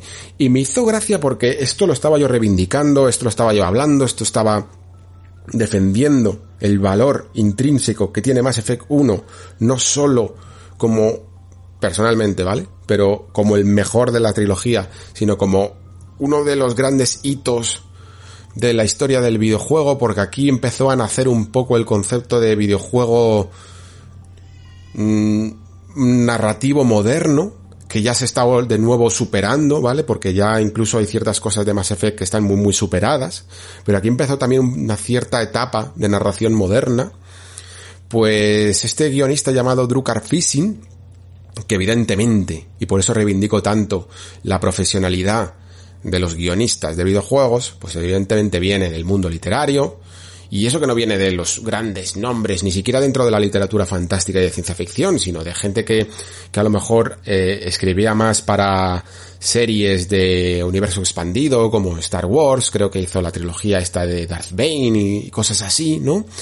Pero aún así, tenía ya cierto bagaje también en la industria porque fue eh, escritor de Kotor, eh, también venía de diseñador incluso desde Neverwinter Nights y joder, se nota la pluma se nota la pluma y el saber hacer a la hora de trasladar una historia y trasladar, como decía antes, un buen world building, que también para eso también me he construido yo mis anticipaciones, para poder venir ahora más Effect preparado, em, sobre lo bien que este juego te presenta en pocas horas en pocas horas tantos conceptos, tantos personajes, tantas situaciones, tantos planteamientos, tantos argumentos, como tiene que hacer. Que es un ejercicio titánico de hacer para establecer eh, lo que va a ser una super space opera que además mezcla géneros a los que en literatura se le daría todo un libro entero. ¿Sabes? Hay space opera de aventuras, hay space opera de marines espaciales, hay space opera de naves generacionales, eh, hay space opera de primeros contactos. Pues Mass Effect es un todoterreno de todo tipo de, de aventuras espaciales, ¿no? Y, y, incluso centrado también después ya no solo en estas aventuras, ¿no? Sino sin ningún problema en hablar de conflictos interraciales, socioeconómicos, de estructura del, del, planeta, de las alianzas que hay entre algunas razas y las que quedan un poco al margen, bien porque son demasiado independientes o bien porque son demasiado diferentes. Joder, es que es brutal. Y todo esto lo ves en las primeras horas, mientras que a la vez entiendes cuál es el papel de la humanidad dentro de este mundo, a la vez entiendes cuál es la amenaza que está ocurriendo en este mundo, entiendes perfectamente cómo funciona y cómo se estructura este sistema de alianzas, el, hecho de que haya unos espectros y, y lo hace genial. Y sobre todo, le da credibilidad a... le da credibilidad a, a sus razas y al propio mundo que, estás de repente habitando, ¿no? Y uno de estos pequeños detalles, como decía antes, es uno que sucede con este personaje que conocemos al principio que se llama Nihilus, que es un espectro, ¿no? A Bioware siempre le ha molado, en mi opinión, demasiado esto de hacer como una categoría de élite, ¿no? El campeón, el, el guardia gris, el, el espectro, que va a terminar encarnando el jugador y que en el fondo le está diciendo héroe. La cuestión es que este personaje es un turiano y los turianos, pues si sabéis quién es eh, Garrus, Bakarian, sabéis un poco cómo son, ¿no? Tienen la, como la cara de exoesqueleto, ¿no? Unas facciones duras, mmm, que tienen además unos maxilares inferiores, eh, que se salen como con dos protuberancias puntiagudas hacia abajo, ¿no? Son muy característicos. Bueno, pues hay un momento en la introducción en la que vemos eh, la retransmisión a través de nuestra nave de, de la invasión o algo que está sucediendo muy extraño en este planeta primero que, mm, que exploramos, que se llama Eden Prime, ¿no? Y vemos uno de los, la, la primera nave segadora, ¿no? El, no me acuerdo ahora mismo cómo se llama, cago en la leche. Eh, bueno, casi mejor porque puede llegar a ser spoiler, ¿no? La primera nave segadora, que es la primera vez que la ven, ¿no? Aparecer. Y el almirante Anderson eh, dice, congela el fotograma. Y congelan el fotograma y la ven, por primera vez. Y este personaje Nihilus, estos maxilares que he descrito antes, hacen como un tic, hacen... tiemblan. Y no necesitas conocer nada de esta raza, que ni siquiera sabes todavía que se llaman turianos, para saber que que ha sentido temor o cuanto menos respeto por lo que ha visto, ¿no? Esto es world building también.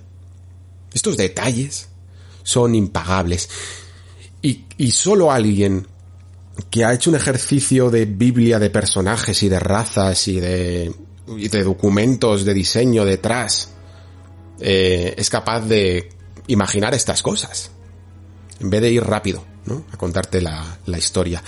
Esto fue, para mí, el, la diferencia entre la fantasía que teníamos hasta el momento, fantasía ciencia ficción que teníamos hasta el momento, y la moderna. O eso creía yo, ¿no? Porque realmente herederos de Mass Effect, pues ha habido muy pocos, sinceramente. Eh, algunos, incluso en otros géneros, ¿no? Como Dead Space y tal, pero de esta profundidad, este calado de mundo tan detallado y expandido que, que realmente te lo puedas llegar a creer, muy muy pocos o, o ninguno, ¿eh? Así de, así de mal estamos a veces en, en esto de los videojuegos. Pero, pero entiendo mm, que Mass Effect supusiera un, un antes y un después, ¿no? En la, en la industria. No fue cuestión de suerte. No fue cuestión de que llegaron en el, en el mejor momento. Sí que estuvo la BioWare, la una de, en, el mejor momento, ¿no? En el momento en el que tenían pasta, en el momento en el que tenían eh, la potencia tecnológica para ello, y en el momento en el que los amigos Muzica y Zesnuk, que eran los propietarios de, de la BioWare original, ¿no? Pues todavía estaban por allí pululando, y, y creo que quizá incluso tan pasados de vueltas, que no les importó en absoluto pues hacer dos joyas como fue Mass Effect y Dragon Age en los que se tiraban años porque yo me acuerdo de la época de leerme reportajes de Edge en su momento y de, y de leer que Dragon Age llevaba en preproducción años y años antes de que saliera, ¿no? Antes de que se pudiera empezara incluso a programar, ¿no? Pues hacían estos largos documentos de Biblias y Biblias de, de cómo era el mundo y es algo tan increíble y que creo que en el fondo eh, se ha perdido, ¿no? Esa casi suena a, antiguo esta forma de, de, trabajar, ¿no? Ahora todo tiene que estar comprimidito, bien comprimidito en tus tres años que van a ser de, de desarrollo duro y toda la parte de sobre papel, todo ese, todo ese desarrollo de preproducción que no te consuma mucho tiempo, ¿eh? Que no hace falta. Ya lo arreglaremos en, con concepts, y, los artistas trabajarán cuatro veces más. Cuando, si tienes las cosas claras sobre papel, pues tienes detalles como este pequeñito que he dicho yo de Nihilus, todo el rato, durante todo el juego, impagables. Impagables. Porque luego te encuentras una raza que tiene una forma de hablar muy peculiar y como lo has escrito bien desde el principio, pues funciona bien desde el principio. O luego tienes dilemas morales, que es la, la siguiente parte, ¿no? Porque una vez que terminas de todo este planteamiento original, llegas a la ciudadela y digamos que tienes tu misión, pues te vas encontrando diferentes planetas en los que te encuentras a tu a tus protagonistas, ¿no? Y todos terminan con algunas misiones que tienen los que considero todavía a día de hoy de algunas de las mejores decisiones morales que puedes tomar en los videojuegos, muy duras y que la gente todavía acarrea consigo, ¿eh? Hay alguno todavía que le duele algunas de las decisiones que tuvo que tomar en el primer videojuego. Por eso creo, personalmente, que Mass Effect 1 es no solo el mejor de la trilogía, sino eh, el más relevante, el más importante. Lo que pasa es que también fue un juego que visto como juego puramente y como juego de rol eh, particularmente, pues era un poquito mediocre, ¿vale? Porque estaba en ese medio camino de querer ser un juego de acción, pero a la vez también BioWare era rol y tenía que hacer cosillas como que si, yo qué sé, eh, apuntabas con un rifle de francotirador a la cabeza de alguien, pues no siempre acertabas, dependía más casi de una tirada de dados que de tu puntería. Y creo que si algo hicieron bien las siguientes partes, hicieron muchas cosas bien, ¿eh? pero, pero si algo hicieron bien es en el fondo entender y, y, fijaos que bien entró esto, que, que suele ser eh, casi políticamente incorrecto, ¿no? Porque el rol siempre debe primar más que la acción y bla bla bla bla. Pero en el fondo todo el mundo entendió que sí, que Mass Effect pues era un juego más de shooter, no pasaba nada. Y además un tipo de shooter de la época, ¿eh? De Gears of War, heredero, heredero directo de las coberturas de Gears of War. Y todo el mundo tiramos para adelante, aunque evidentemente hubo puristas que que reivindicaban, pero creo que en general no molestó mucho porque más o menos iba bien. Y sobre todo porque Mass Effect daba un poco igual incluso sus mecánicas de rol. A lo mejor en Dragon Age se podía reivindicar más que, y, de hecho hasta, hasta dar pasos marcha atrás, eh, de que su juego táctico y de que sus combates eran importantes, ¿no? Pero el Mass Effect era más la historia, era más los personajes y era más el roleo de interpretación de Shepard que el roleo de combates, ¿no? Y, y por tanto, se conformó una, un caldo de cultivo magnífico, ¿no? Porque tolerar la acción y a la vez añadir tal profundidad, tal nivel de profundidad narrativo, pues atrajo muchísimos más jugadores que los que incluso atrajo Dragon Age Origins, ¿no? Eh, y los consecutivos Dragon Age. Con Dragon Age intentaron replicar lo mismo que Mass Effect, pero no funcionó. No funcionó exactamente igual. Pero con Mass Effect entró muchísima, muchísima gente. Hasta ser consagrado como lo que es hoy día y creo que con méritos propios, ¿vale? Evidente, he querido mostrar el contexto de cómo llegamos hasta aquí y de que se formó el mejor caldo de cultivo posible, pero no le quiero quitar valor al juego porque lo tiene y mucho. Mm, como digo, su, segunda parte, su segunda y tercera parte, para mí están un peldaño por debajo, sobre todo la tercera, eh, pero aún así se comportan muy bien hasta el punto de que evidentemente, soy consciente, ¿eh? de que Mass Effect 2 suele ser la que más gusta. ¿vale?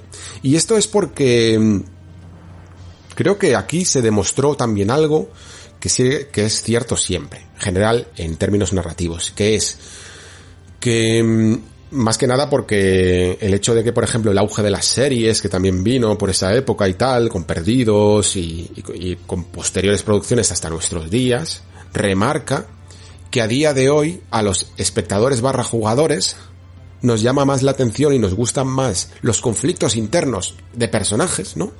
Que las tramas. Las tramas nos dan un poquito más igual, o somos más tolerantes a que, a que sean más genéricas, eh, siempre y cuando los personajes cumplan. Y claro, eh, Mass Effect 2 hizo algo que, que pocos juegos han hecho, ¿eh? Y sobre todo que ojalá más juegos hubieran hecho, sinceramente, y es darle el protagonismo eh, masivo a sus personajes hasta el punto, y a mí esto me parece criticable, ¿vale? Hasta el punto de olvidarse por completo casi de la trama principal. La trama principal importa muy poco en, Mass Effect 2. Y esto sé que duele un poco admitirlo. A mí me costó y me dolió muchísimo y, me, fui un negacionista de esto. Pero si lo pones sobre el papel, eh, las tramas de Mass Effect 1, 2 y 3 y quitas la del 2, la historia se entiende perfectamente. Porque todo esto de los recolectores es un relleno, un poquito, ¿vale? Un poquito. Al menos concederme, si no estáis de acuerdo, que un poquito lo es. Que luego no significa que no sea interesante, ¿vale? Pero todo el mundo recuerda más Mass Effect 2 por sus personajes. Y sobre todo porque hicieron un trabajo magnífico de correlación entre la misión principal, entre comillas, que no es tanto lo de los recolectores, como la misión suicida en sí misma, ¿no? Eh, que englobaba un montón de acciones. Y, y de hecho, vamos, este, esto, yo no sé si existe alguna conferencia o alguien que lo explique bien en YouTube, que seguro que lo hay, podéis buscarlo y, pasármelo y yo os lo agradeceré un montón pero que me parece un ejercicio maestro de diseño, ¿eh? que es coger todos los elementos que tú consideras importantes en tu videojuego, ¿no? Es decir, personajes secundarios, eh, misiones nuevas secundarias, coleccionables barra exploración de mundos y, y cositas adyacentes. Y decir, si haces todo en este juego y coges hasta la hasta la última gota de, de coleccionable que te proponemos, vas a recibir un premio al final de la aventura, ¿no? No solo vas a recibir un premio, sino que casi incluso esa misión suicida final es un examen de cuánto te has currado en este juego. Si has mejorado la nave al máximo, si has profundizado en tus relaciones al máximo con los eh, personajes, si si has completado sus misiones, si has escaneado cada mundo del sistema de la galaxia. Y en base a eso, vas a obtener un final o otro. Estoy, estoy, realmente no es otro, ¿vale? Pero es que tampoco quiero mm, decir demasiadas cosas, ¿vale? Pero vamos, que si queréis un buen resultado en Mass Effect 2, hay que currárselo. Y la verdad es que fue, es una manera, si de verdad quieres hacer un juego en el que cojas todas las mierdas del mapa, por decirlo así, eh, es, es una manera de hacerlo elegante. Porque recompensa mucho saber que tu esfuerzo merece la pena. Es algo muy parecido un poco a lo que comentaba en esa parte con spoilers de Nier, no voy a contar ahora nada, ¿vale? Pero que también simboliza esto, ¿no? Que que currarte las cosas es mucho más llevadero cuando luego tienes tu recompensa. Y luego está Mass Effect 3, que creo que es en el fondo eh, mejor juego de lo que recordamos. Sí que es cierto que por lo menos el más redondo en lo mecánico, pero sí que es cierto que tiene un poquito de mala fama por el tema del final, ¿no? Y también es cierto que tiene eh, que es a lo mejor el demasiado espectacular y, y palomitero, pero es que también necesita un poco agarrarse a esa épica, ¿no? Y a esa conclusión que tiene que dar a una trilogía. Lo que pasa es que también es un juego demasiado consciente de sí mismo, ¿no? Mientras que el primer Mass Effect se podía permitir el lujo de sorprendernos desde el puro desconocimiento de que nadie esperaba nada de, este juego eh, a nivel de que era una nueva IP, una nueva generación y tal, Mass Effect 3 iba con unas expectativas locas, ¿no? Y además, aquí ya no éramos tan ingenuos y ya habíamos entrado en esta década pasada, eh, que fue la década de las de las expectativas, las ilusiones y las decepciones, ¿no? Que la marcó la temporada 6 de Perdidos, ¿no? Que, que, creo que terminó pues allá por el 2010 o así, ¿no? Y que hizo que demostró algo que luego íbamos a ver constantemente, ¿no? Que muchas veces parecía que no éramos capaces de disfrutar del camino si ese camino no nos llevaba a un final que a nosotros personalmente nos pareciera satisfactorio eh, y bien hilado, ¿no? Y en su momento, en 2012, cuando salió Mass Effect 3 y se empezó a hablar del final, hubo una especie de debacle, y yo la recuerdo perfectamente, la viví bastante, y en algún momento incluso me llegué a, contagiar un poquito con ella, con, con matices, de que el final estropeaba todo, toda la experiencia. Y en absoluto es así, ¿no?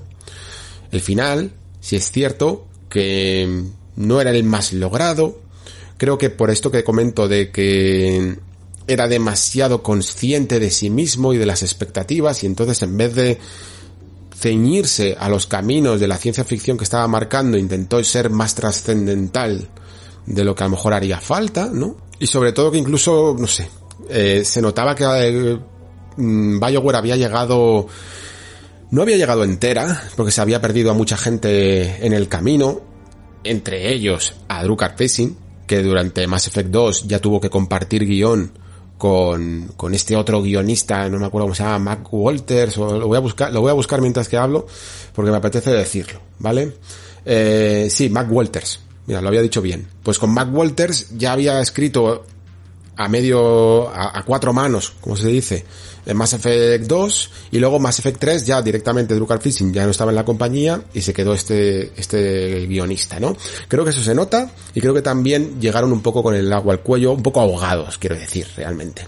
Con el final y incluso en el propio final y toda esa última misión, pues hay ciertas decisiones, incluso jugables, que, que dices, esto no es eh, un final tan épico, si es que hasta el final del 2, mm, que, que, considero que tiene sus cosas, pero el final del 2 está muchísimo más logrado.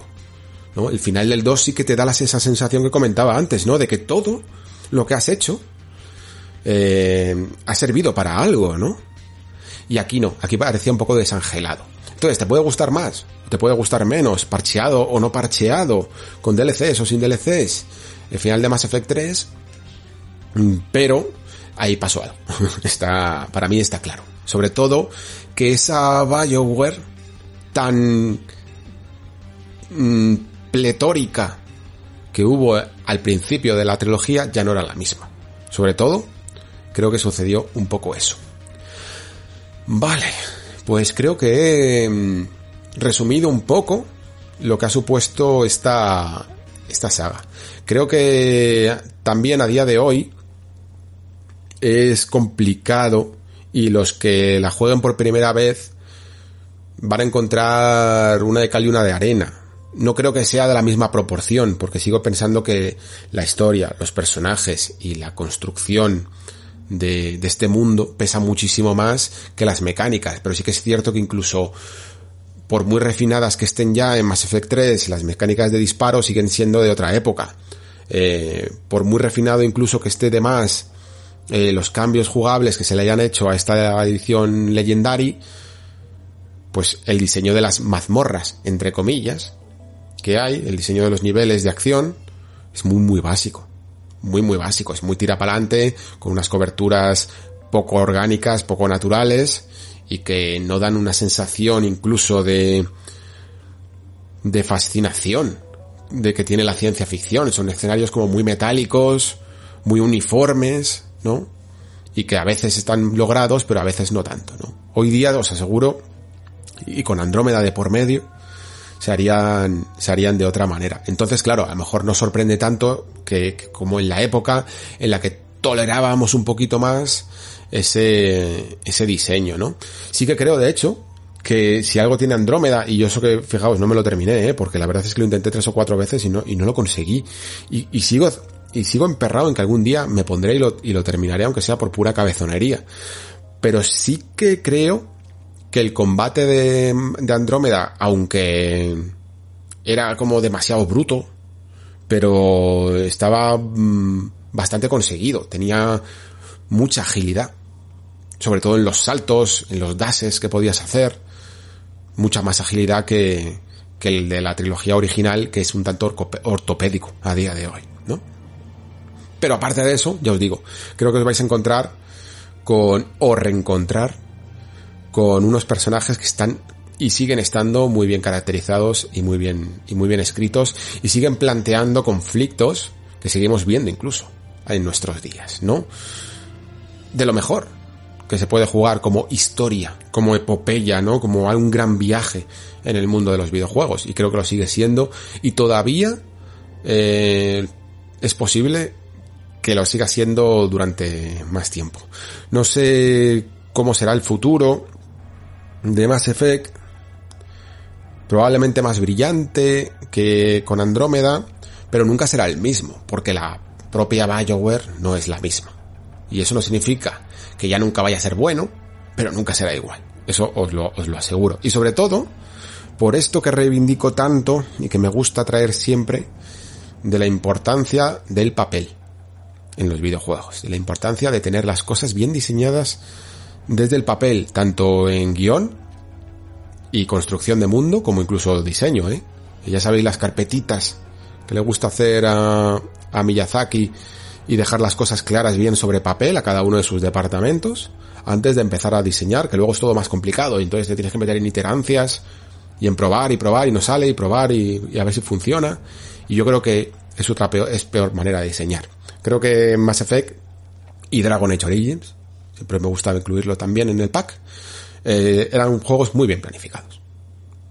Con las cosas claras. No, no con las cosas claras, sino con el trabajo y los deberes bien hechos. Entonces, Llegamos ahora a la, a la Legendary Edition, que básicamente supone una puesta a punto, a mí me parece que bastante, bastante lograda.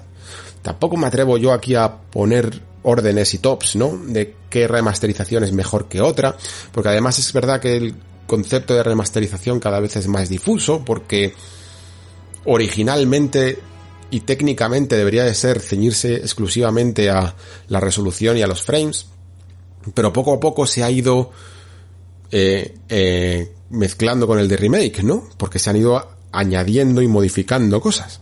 En el caso de Mass Effect, creo que porque que si está gustando bastante es porque casi todas las modificaciones son acertadas. Eh, digo casi todas, ¿vale? Para restaurarme eh, la duda de no haber podido ver todo, evidentemente, ¿no?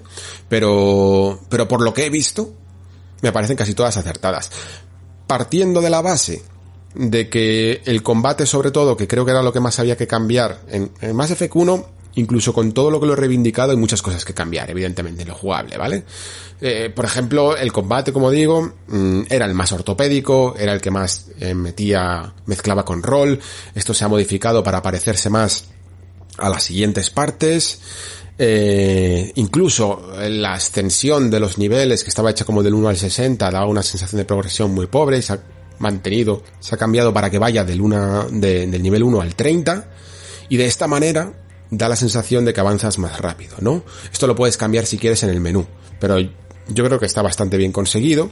Y luego incluso, que, esto no me había dado cuenta, eh, y lo vi en alguno de los vídeos que, que, enseñó la propia EA, que creo que ha estado muy acertada en la promoción de este juego, no en plan de promocionarlo a lo bestia, sino de marcar bien los cambios y dejar bien patente todo, ser muy clara, muy transparente en todos los cambios que ha hecho, ¿no? Y había algunos que me han resultado muy curiosos, porque es cierto que el primer Mass Effect tiene unos niveles muy raros, especialmente raros, ¿vale? En su construcción. Y muchos de ellos estaban hechos porque todavía no se le había ganado el pulso a la máquina, a la, sobre todo a 360, que es la plataforma en la que salió originalmente. Y por lo tanto, aunque habían mm, lugares mm, bastante trabajados como la propia Normandía, ¿no?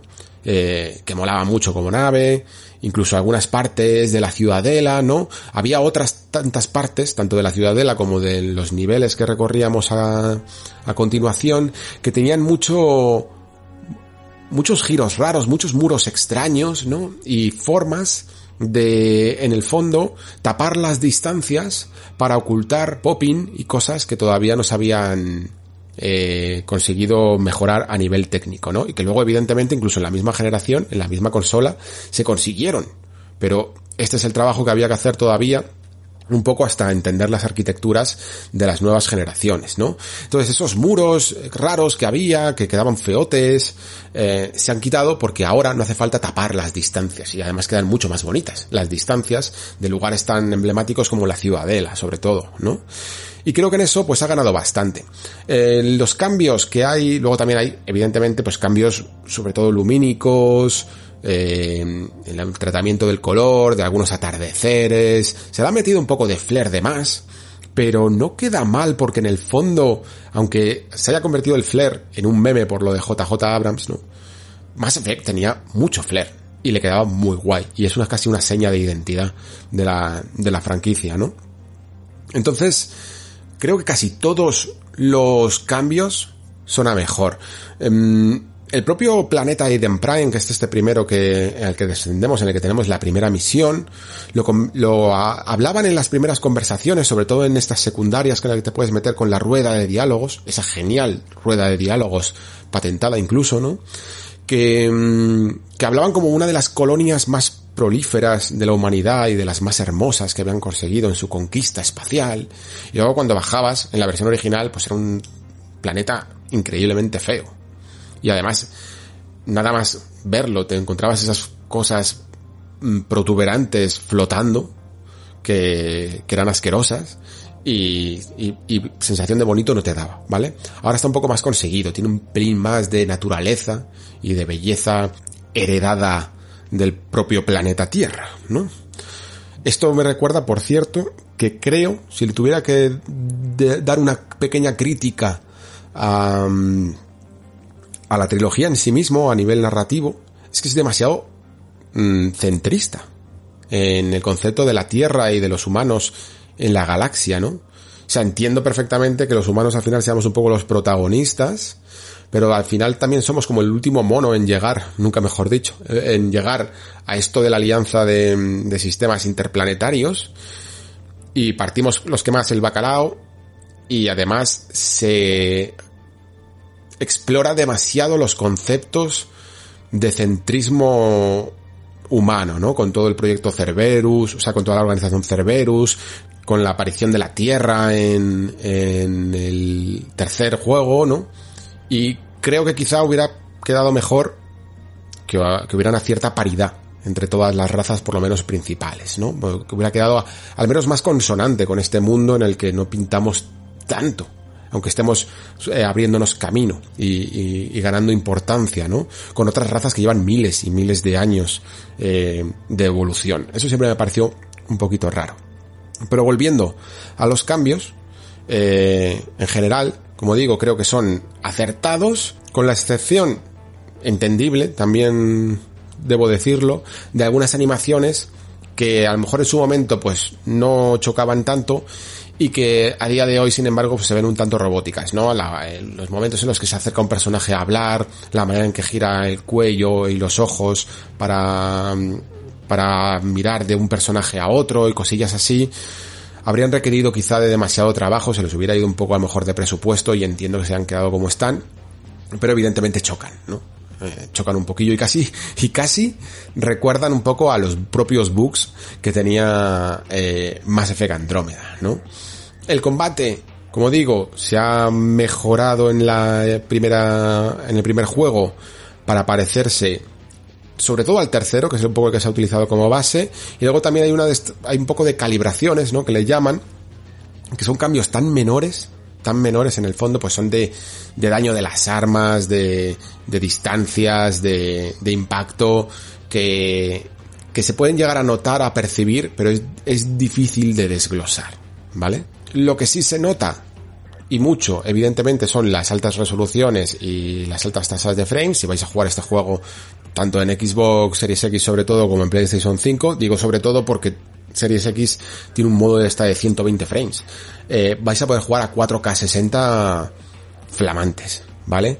E incluso con, con una Play 4 Pro o una One X vais a poder jugar a 1440p 60 perfectísimamente también, ¿vale? O sea que incluso con las con las consolas base tendréis 60 frames por segundo con 1080p.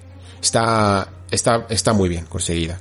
La, edición muy, muy escalable. Evidentemente en PC pues llegas ya también incluso a los dos famosos 240 frames por segundo, que yo ya no sé si habrá alguien que sea capaz de notar eh, la diferencia, ¿no? Cambios evidentemente también en el, en el famoso Mako, ¿no? Eh, ese vehículo de exploración de planetas que tenía unas físicas que me parecen hasta entrañables casi, pero que evidentemente son muy toscas y, y, el propio control, el propio esquema de control del Mako era tosco y que aquí se ha conseguido pues cambiar para que se parezca eh, replique un poco al Mako que teníamos en Mass Effect 3, ¿no? Al final Mass Effect 3 fue el que fue recogiendo un poco el feedback y los fallos de los anteriores juegos, no fallos entre comillas, ¿vale? Y, fue el que arregló y por lo tanto se ha utilizado mucho como base para las mecánicas. Lo más importante, casi para mí, ¿vale? Que esto era un sin Dios. Yo tengo aquí detrás en mi espalda eh, tres preciosas ediciones, preciosas e inútiles ediciones coleccionista de Mass Effect, porque bien tienen unas cajas maravillosas con un montón de goodies que no valen ahora para nada realmente, y que estaban totalmente desprovistas de todos los DLCs del juego porque salían de lanzamiento, ¿no?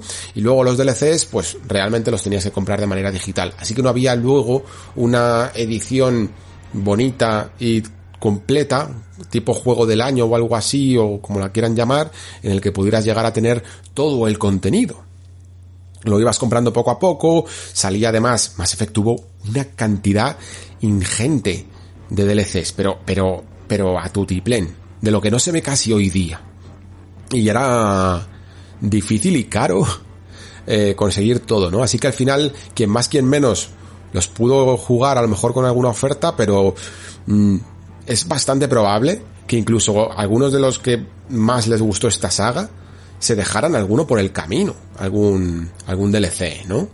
Y la verdad es que es un gustazo tener una edición que venga ya completa con todo con todo entre comillas también porque ha habido algún alguna baja, ¿vale? Eh, uno de los que yo sí que había jugado, por ejemplo, yo no sé si lo tendré, en teoría lo tengo que tener por ahí, que se llama Estación Pináculo, que, que es del primer Mass Effect, mm, se ha perdido, porque el código no es que esté perdido, pero está corrupto, el código fuente, y por lo tanto no se ha podido transformar, eh, por decirlo así.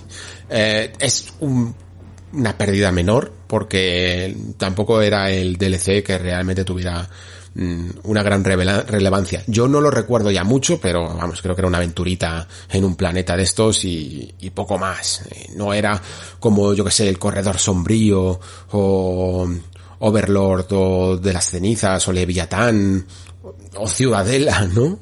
Que, que habrían sido, Ciudadela habría sido una gran pérdida, sin duda. Eh, no, los, los importantes están. Están y, y además están incluidos de una manera que, que en vez de jugarse como a posteriori, ¿no? Como hacíamos un poco después de terminarnos el juego, se, se, pueden ir desbloqueando en los momentos que el juego considera, a veces muy al principio, ¿vale? Pero en momentos que el juego considera que deben ser jugados, ¿no? O sea, es decir, están integrados narrativamente y cronológicamente en el orden correcto.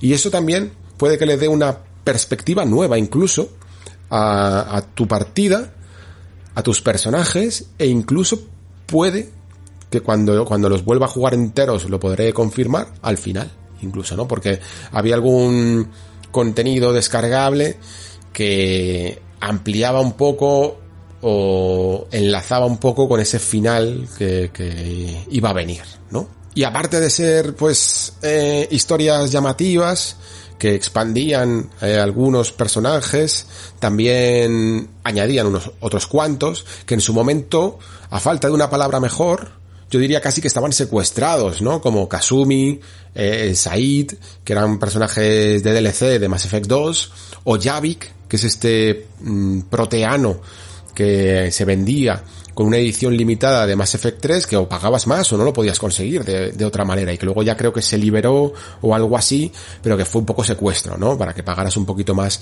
de primeras. Y era un personaje relativamente importante, ¿vale? O sea, no era fundamental, pero ayudaba mucho sobre todo a dar contexto eh, del trasfondo mitológico de, de lo que se contaba con los proteanos y tal. Entonces, pues oye, eh, ahora por fin al menos eh, podemos jugarlo como, como se merece, ¿no? Creo que, mm, no sé, quien, por un lado, y ya para concluir, ¿no? Por un lado, Mass Effect Legendary Edition es, sin duda, la mejor manera de jugar en la actualidad. Tiene los peros de que le vas a encontrar las carencias y, y algunas formas de ser del videojuego de hace dos generaciones, pero también el hecho de jugarlo, de poder jugarlo de seguido, seguramente te dé una nueva perspectiva. Y esto lo digo porque, joder, yo cuando, por ejemplo, vi Perdidos, que yo defiendo bastante esta serie, ¿vale? Con algunas cosas, ¿eh? Con, con muchas cosas, de hecho, pero, pero defiendo que el camino se disfruta mucho. No es lo mismo vivirlo como se vivió en su momento, que yo me acuerdo además de pasar hasta de por tres trabajos distintos, eh, verlo con un montón de compañeros distintos en los descansos eh, para comer y cosas así, ¿no? Eh, que vértela de seguido en Netflix. Es una experiencia completamente distinta y tiene sus partes negativas y sus partes positivas negativas porque, joder, el fenómeno de vivirlo en su momento, las teorías que había cada semana, leerte los artículos, meterte en las webs estas loquísimas que había, pues era una, a mí me, me, me producía mucho placer porque, joder, era, algo que trascendía que a la pantalla, pero que luego también evidentemente generaba unas expectativas casi reales, ¿no?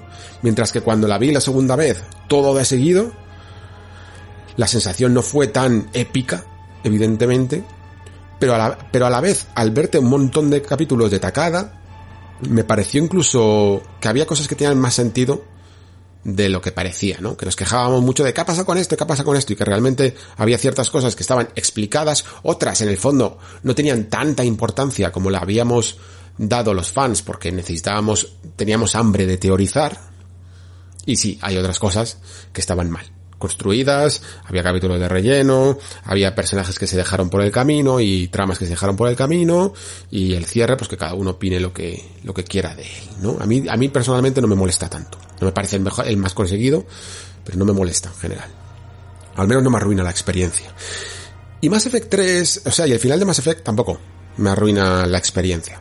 El camino se disfruta muchísimo, yo soy más de caminos que de destinos y es un placer volver a, a esta franquicia. Hace unos programas o incluso temporadas, no sé si fue esto al final de la temporada 2, que dije, y esto es un buen cierre, eh, que me daba miedo en volver a Mass Effect porque hay ciertas cosas que cuando las revisitas con eh, rompes y empañas esa nostalgia que que envuelve también algunos recuerdos de tu vida, ¿no? y que luego no son tan maravillosos a lo mejor como podías pensar y a mí me daba miedo romper Mass Effect, romper el recuerdo de Mass Effect. Hay muchas cosas que voluntariamente no revisito para no romper esa ilusión.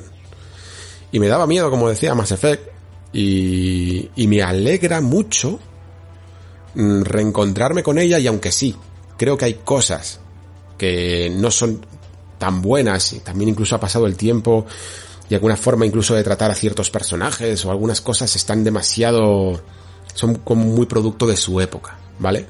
Y, y aquí incluso eh, lo siento, comparto un poco el tema de la censura. Primero porque son sus autores y ellos deciden lo que quieren hacer con su juego y lo que quieren rehacer con su juego, de la misma manera que Lucas ha hecho y rehecho Star Wars como le ha dado la gana, y también lo respeto, ¿vale?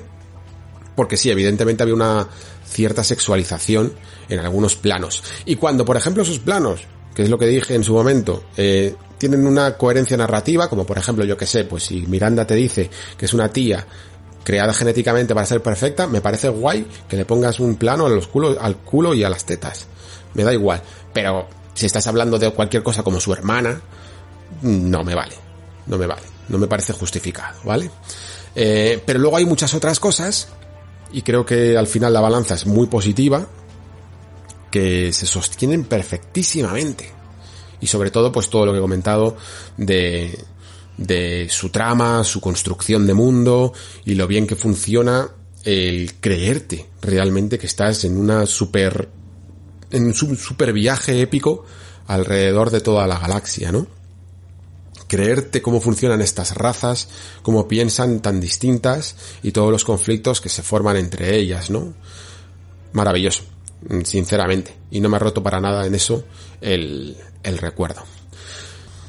Así que tanto si ya lo jugaste como si no, pues creo que, y evidentemente cada uno al precio que considere, creo que esta Legendary Edition tiene razón de existir, ¿vale? Porque una saga tan laureada y con razón se merece al final eh, una mm, edición accesible y a día de hoy aunque se podía, pero jugar a todo el contenido de Mass Effect era muy difícil. Y ya he hablado también de esto y no me quiero calentar ahora ya en las conclusiones más, pero mm, es terrible lo que le hacemos muchas veces a juegos tan icónicos y tan clásicos de nuestra industria, la falta de accesibilidad que hay ante ellos. Y aunque, y muchas veces también es igual de triste que tengamos que pasar por una reedición y tengamos que pasar evidentemente por caja, eh, para romper esa obsolescencia que le tenemos dada a los videojuegos. Evidentemente porque existen las consolas, existen las generaciones, las consolas van concluyendo sus ciclos y muchos juegos se quedan por el camino. Yo espero que con el hecho de, de estas nuevas arquitecturas que están saliendo, se pueda eh, mantener una cierta retrocompatibilidad que haga que podamos tener acceso siempre a grandes juegos, aunque sea de manera digital, ¿vale? Aunque sea de manera, aunque perdamos ya la batalla del físico, mirad, mmm, vale, lo puedo pasar por ahí, pero que al menos no puedas decir que no jugaste a Mass Effect o al que sea, ¿vale? Porque no estaba disponible. Eso es terrible. Eso es terrible. Que a día de hoy no puedas jugar, yo que sé, a, a lo mejor es que los, eh, lo, comentaba en el Discord y no son los mejores ejemplos, pero yo que sé, a un Order of Ecclesia. Porque no existe. A un Ghost Trick. Que, que, por fin hay una edición ahora buena, creo, en móviles, pero ni siquiera está para Android. Pero me va, me quedo con Order of Ecclesia, Castlevania de Nintendo DS. Porque solo lo puedas conseguir de segunda mano 200 pavos o piratearlo, pues me parece una tristeza. Entonces espero que lleguemos algún día a un momento, y espero que no sea en el año en el que transcurre Mass Effect, donde por fin los videojuegos puedan ser accesibles a todo el mundo, ¿no? Y mientras tanto, pues al menos que las ediciones remasterizadas que salgan, aunque las tengamos que volver a pagar, pero que estén tan bien conseguidas como esta.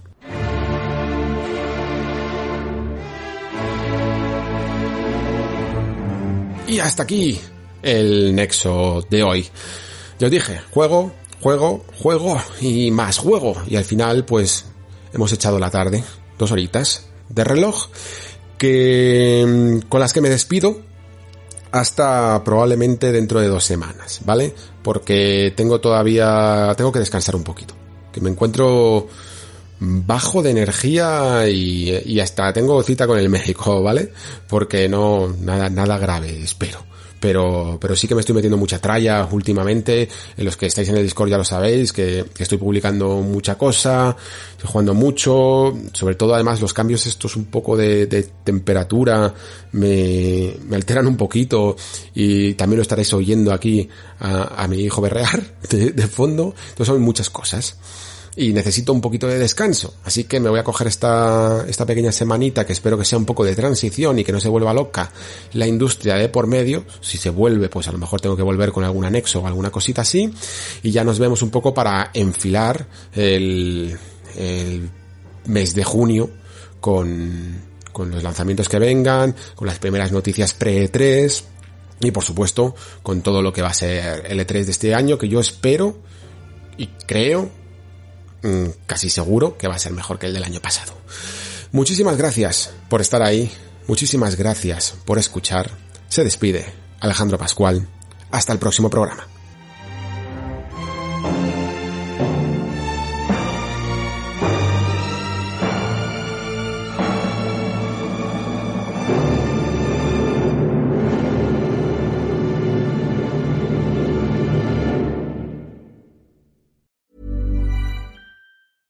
Even on a budget, quality is non-negotiable. That's why Quince is the place to score high-end essentials at 50 to 80% less than similar brands. Get your hands on buttery soft cashmere sweaters from just 60 bucks, Italian leather jackets, and so much more. And the best part about Quince, they exclusively partner with factories committed to safe, ethical, and responsible manufacturing. Elevate your style without the elevated price tag with Quince. Go to quince.com slash upgrade for free shipping and 365-day returns.